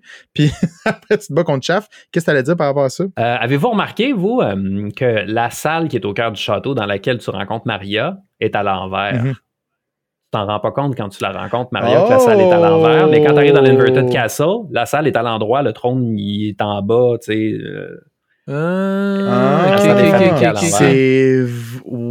Ouh. that's Fort. pretty cool. Ça, c'est. C'est- très cool. Ça fait partie de tous ces petits détails-là que, genre, une fois que tu y ajoutes, t'es comme. Oh, Parlant de wow, petits détails, nice. tu as un menu qui s'appelle familier, puis tu peux trouver Ouais. des cartes qui summonnent un familier. Puis ton familier, tu Oui. le choisis, puis il reste avec toi, puis il monte de niveau, puis il gagne l'XP. Puis au fur et à mesure qu'il gagne de niveau, ses capacités s'améliorent, puis se débloquent. Il y en a cinq Le Sword dans le jeu. Ouais, il y a le Sword Familiar. C'est celui que tu as pris. C'est une épée qui vole. Oui. puis Oui. C'est le meilleur. euh, c'est le plus. Ouais, tu sais, elle dit slice, puis dans l'attaque, puis tout ça. La fée, très utile comme familière, la fée, parce Mhm. qu'elle va utiliser des items pour te healer. Genre, si tu te fais pétrifier, elle va utiliser un marteau pour te sortir de la pétrification. Si tu deviens low Ouais. on life, elle va utiliser une potion. Euh, elle peut Mhm. te guérir du poison, des affaires comme ça. Puis si Elle tu peut la même montes. te ramener à la vie. Ouais, si tu la montes assez haut niveau, quand tu meurs, elle te ressuscite avec euh, la moitié de ta Ouais. vie ou je sais pas quoi, tu sais. Fait que ça, c'est vraiment cool. Puis elle va détecter les passages secrets aussi. Fait qu'elle va dire There's something odd about this wall. Fait que là, oh, tu peux frapper le mur, puis là, tu vas. Ouais. Parce que ça, c'est une des parties les plus drôles de tes familiars, c'est qu'ils ont toutes des petites voix. Puis Ouais. euh, moi, ça m'a bien surpris quand mon démon, Ouais. que je m'attendais à ce qu'il fasse comme.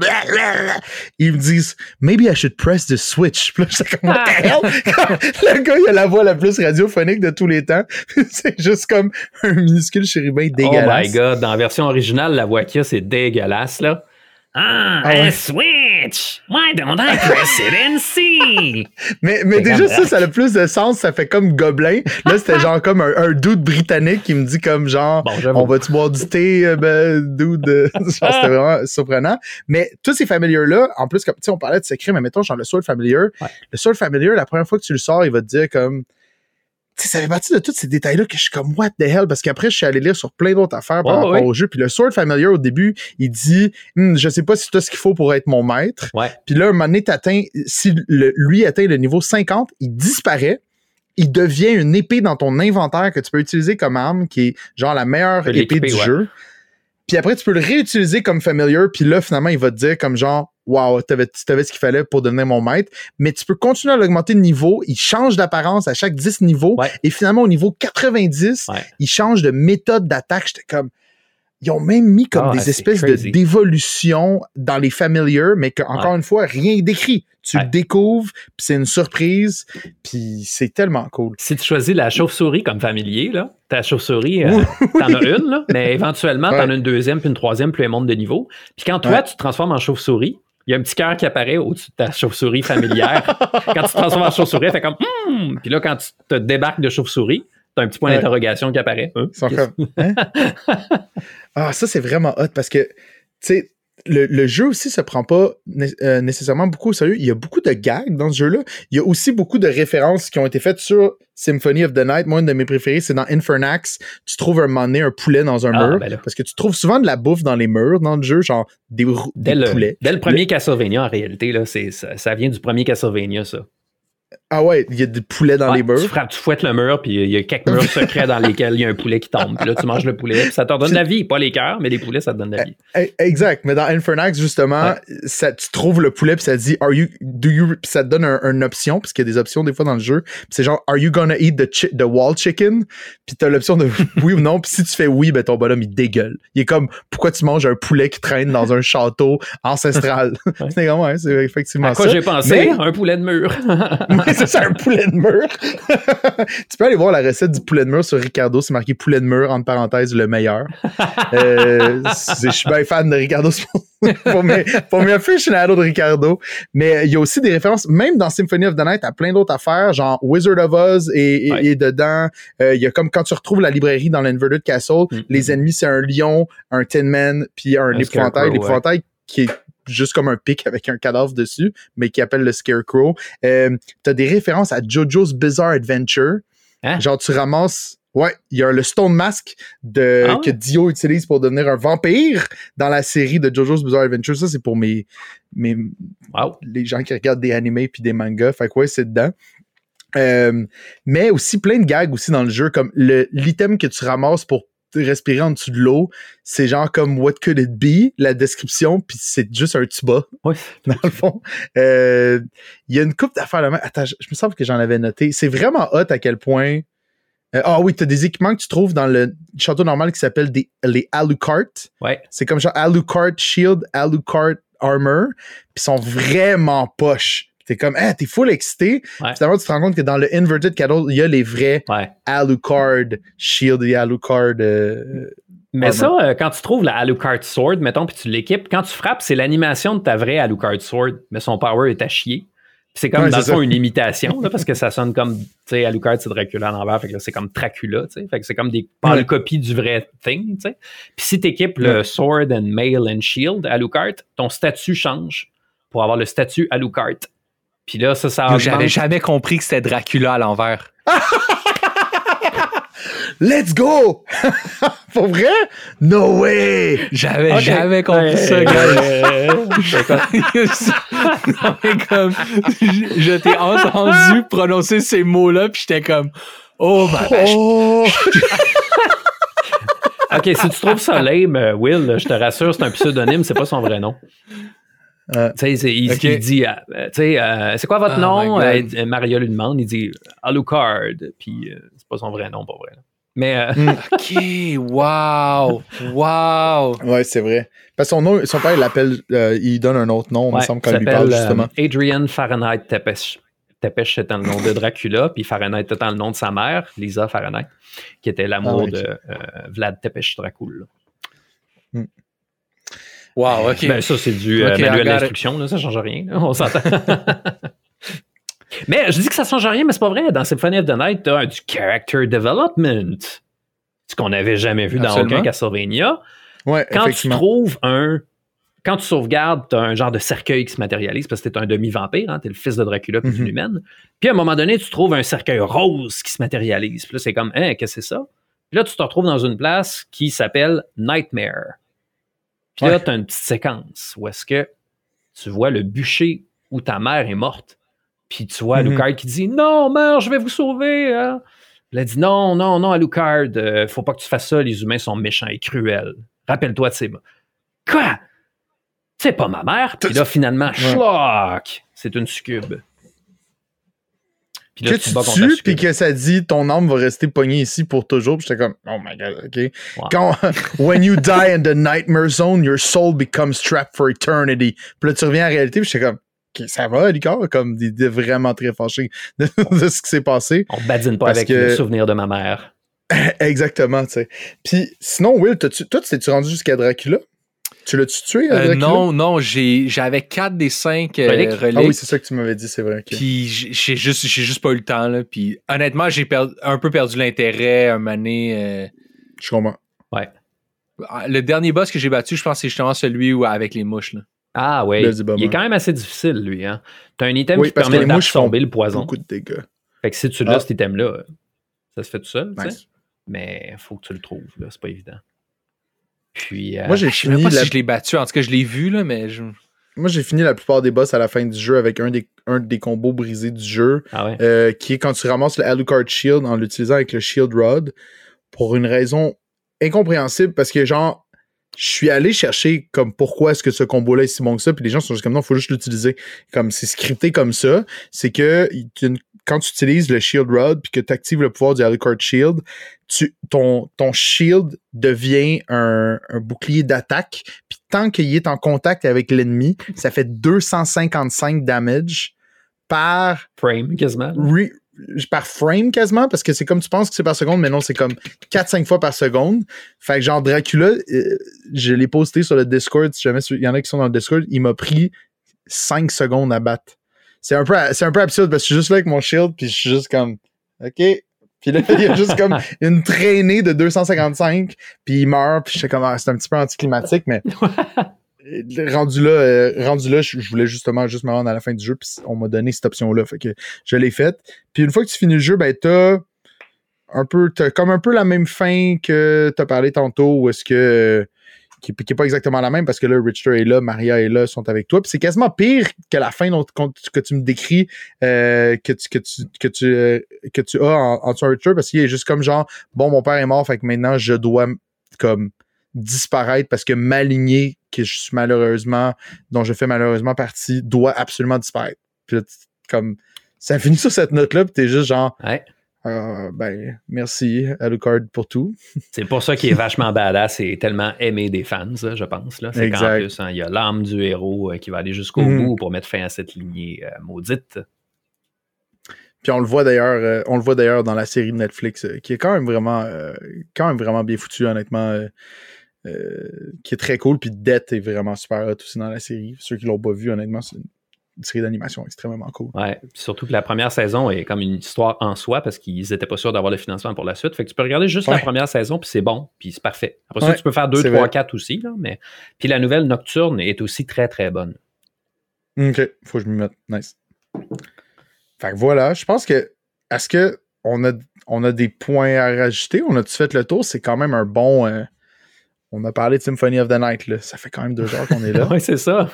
Est-ce que vous avez passé Mais- beaucoup de temps à regarder dans votre inventaire? Tu sais, quand tu arrives dans un, devant un boss là, qui est difficile, est-ce que tu sais, Ouais. il y a- tu te dis, ben, qu'est-ce que j'ai dans mon gear que je pourrais essayer, qui me permettrait de faire des trucs? Parce qu'il y a beaucoup, beaucoup, beaucoup de solutions faciles quand tu manipules ton équipement. Ben, c'est ça, pas vraiment, parce que j'étais tellement OP juste avec les gears que j'avais. Mhm. Puis c'est pour ça que je disais, c'est pas un peu, parce que, comme tu dis, dans mon inventaire, j'avais tellement de potions, de genre de trinkets, de bagues, de... Puis finalement, j'en avais comme jamais besoin. J'avais le Holy Water. Puis ça, c'était comme zip zip, là, les gars, là, tu sais.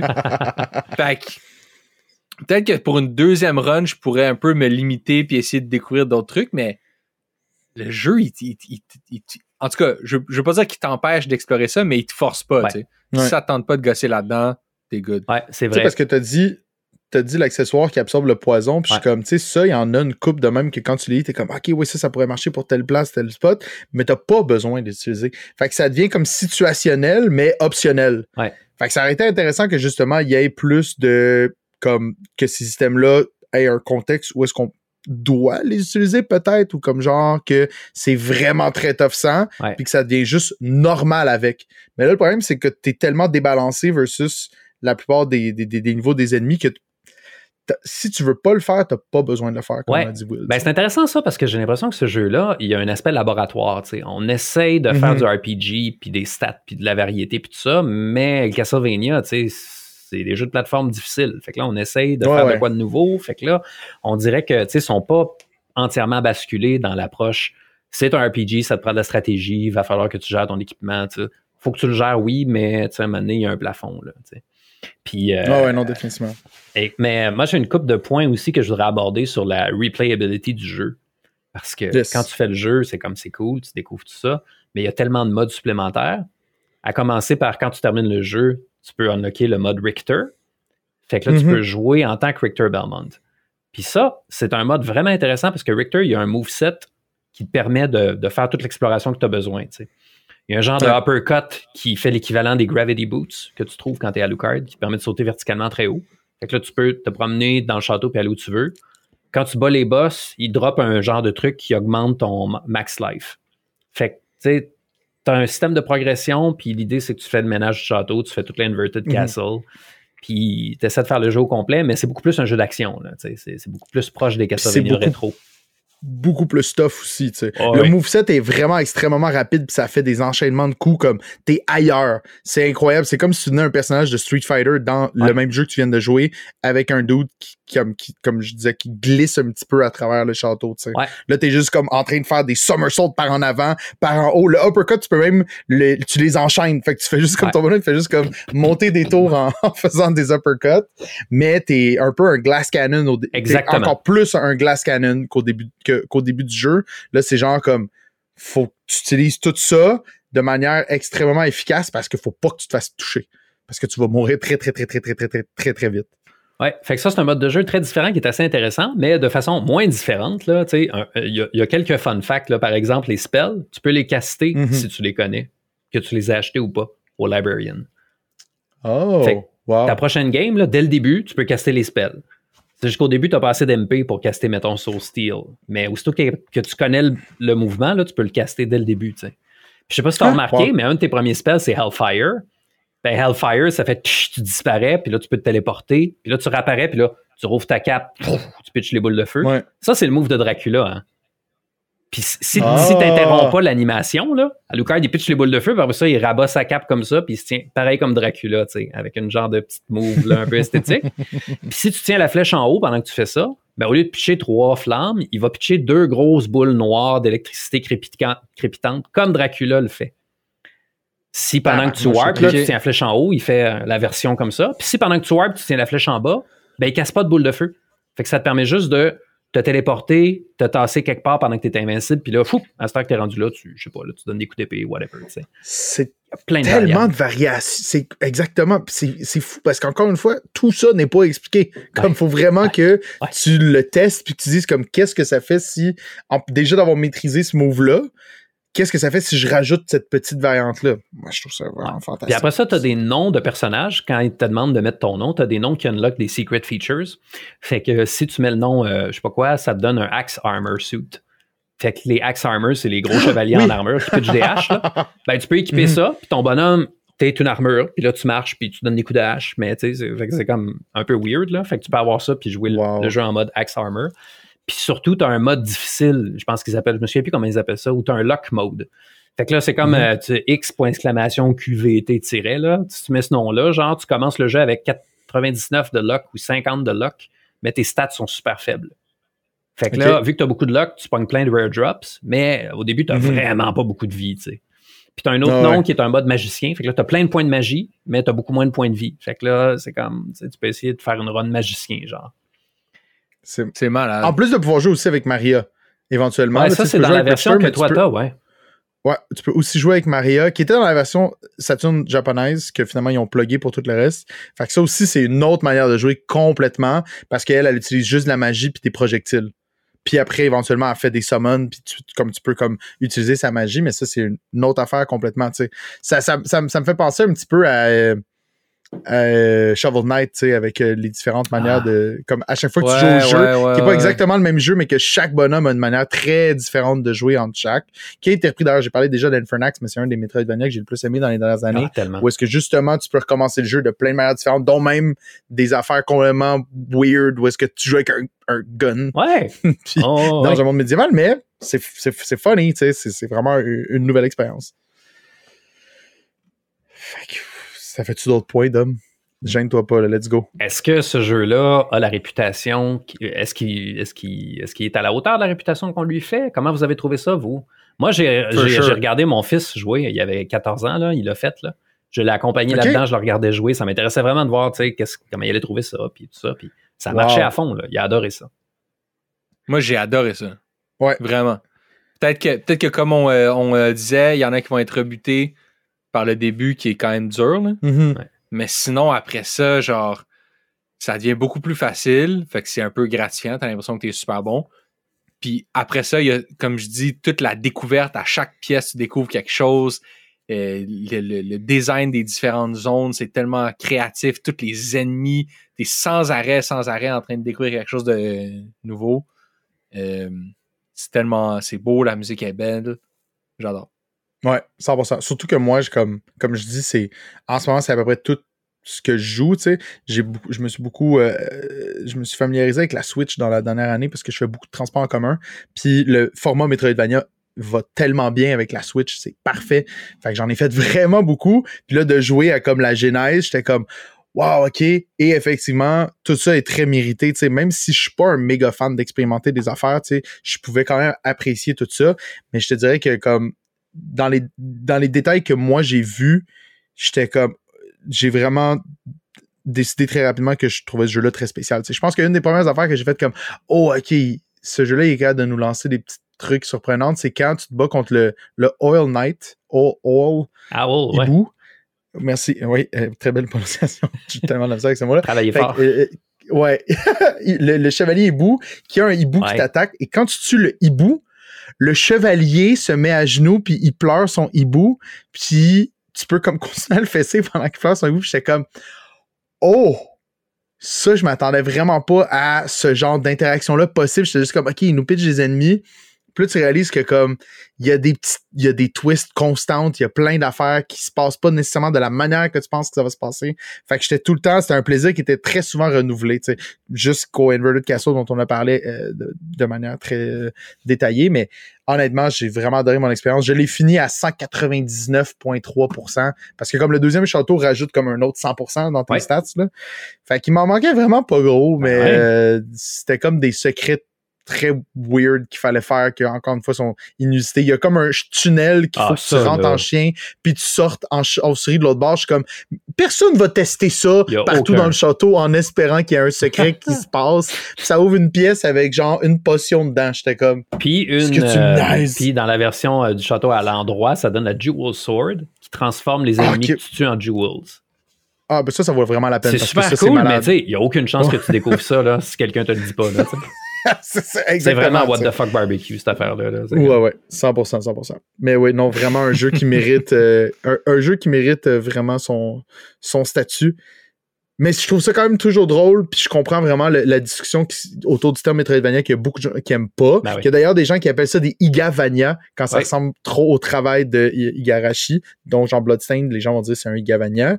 Euh, parce que je trouve que Metroid a comme tout ce que Symphony of the Night a and more. Fait que tu sais, comme je sais pas comme quelle partie tant que ça se rajoute, peut-être les skills. Dans le fond, le fait qu'il y a du RPG dans Metroidvania, pardon, dans Castlevania, fait en sorte que c'est cette fusion-là. En tout cas, je trouve. Ouais. C'est Ouais. c'est là que ça finit. C'est un terme que tout le monde déteste. mais C'est euh, ça, exact. on n'en a pas de meilleur, qu'on l'utilise pareil, là, en mots gris. c'est vraiment ça. Même le gars qui l'avait comme sorti la première fois Ouais. en parlant de Cave Story, il a fait une série de tweets cet été où est-ce qu'il était comme jaillit ce mot-là, arrêtez de l'utiliser. Puis comme tout le monde est fâché parce que ce mot-là existe, puis je suis comme je voulais pas qu'on l'utilise. Je l'ai utilisé une fois pour décrire. En plus, il décrivait ça et il parlait même de Castlevania Symphony of the Night en disant que c'était un jeu qui, qui, comme, qui, qui avait des affaires de Metroid Prime, même si on dit euh, de Super Metroid, même si on dit qu'il l'utilisait pas. Mais en tout cas, fait que ça, on s'en Ouais. sortira pas, mais définitivement, ça, ça aide. Ouais, on pourrait dire jeu d'exploration 2D. Mais Voilà. après, euh, est-ce que. En tout cas, faut que ça ait du traction, comme on dit. Ouais, définitivement. Mais mettons comme il y a des jeux qui ne pas là-dedans dans ce style de jeu-là parce que genre j'ai joué à Iconoclast en ce moment, puis c'est un jeu d'exploration 2D, mais qui a pas de comme backtracking Mhm. nécessairement. En tout cas, whatever. Ouais, ben c'est ça, tu sais, à un moment donné, c'est comme role-playing game, là. C'est pas juste jouer un rôle. Parce que je me souviens, Ouais. euh, moi j'ai fait ma thèse de doctorat sur les genres en jeux vidéo, puis euh, c'était Oh, ça dans mon introduction. Euh, Il y a un, un gars qui disait Forget uh, Final Fantasy, the greatest role-playing game this year is Guitar Hero. Parce que t'es un. Parce un que quand tu joues à Guitar Hero, t'es une tu te rockstar. pour une rockstar, fait que tu joues ton rôle. Fait que c'est le best Oh, role-playing game. wow. J'étais comme, ouais, mais oui, mais non, là. C'est- pas ça, là. tu peux faire l'argument, je le comprends, là, mais je veux dire, c'est pas dans ce sens-là qu'on utilise le role-playing game. C'était genre un, un move de marketing, genre. Oublié. C'est malade. Non, non, mais c'est juste quelqu'un qui veut faire son. euh, genre avoir son petit 15 minutes de gloire, là, faire son, son, son petit stunt. Clickbait. Puis tout le monde va faire genre, ha ha ha, très drôle, c'est ça, très, Ah, très ouais. clickbait. Très clickbait. Bon, Cool. a. On passe en mode extra, puis on dit. Attends, attends, attends, attends. Oh, vas-y. Avant de passer en mode extra, la gang, euh, on se rappelle que dimanche prochain, Ouais. ça va se passer sur le Twitch à Joss, Retro Couch Potato, à je sais pas à quelle heure. Là, à checker confirmer sur le Discord. Je vais faire encore une fois un event, je vais faire un channel, je vais vous, le- je vais vous le rappeler constamment, comme quand Si on a fait le sur- top 44. Si vous êtes sur Patreon puis que vous n'êtes pas sur le Discord, on va vous l'envoyer aussi. Mhm. sur Patreon dans les messages si vous voulez venir checker ça. Euh, le prochain jeu, ça va être. Euh, Dis-le donc, Jocelyne, je suis plus sûr. Scorn? que. Scorn, parfait. On fait ça va être Scorn. Ouais, un, un petit, un petit rapide, mais euh, j'ai hâte de faire. Et euh, c'est ça. Puis là, je sais pas, je sais que d'habitude, on annonce c'est quoi le thème de la discussion bonus. Puis là, Jocelyne m'a dit Ah, c'est bon, je, je me suis déjà organisé avec Dom. Là. On se fait que je, Ah non, je suis mais- pas sûr non, ça non. va être quoi. non, non, non, non. Le- le- c'est parce que j'avais posé. exact- En fait, j'ai proposé la même chose que toi, t'avais proposé. Fait que j'étais Ok, comme, on, avait déjà eu cette discussion-là. Dans le fond, on va juste rentrer en détail avec. euh, euh, Fait qu'on va parler d'un peu, genre, ta job de prof en jeu vidéo puis ta vie de, de- de- d'académique dans le monde euh, du, du- du jeu Exact. vidéo. Ouais, avec euh, plaisir. beaucoup, de- beaucoup de questions là-dessus.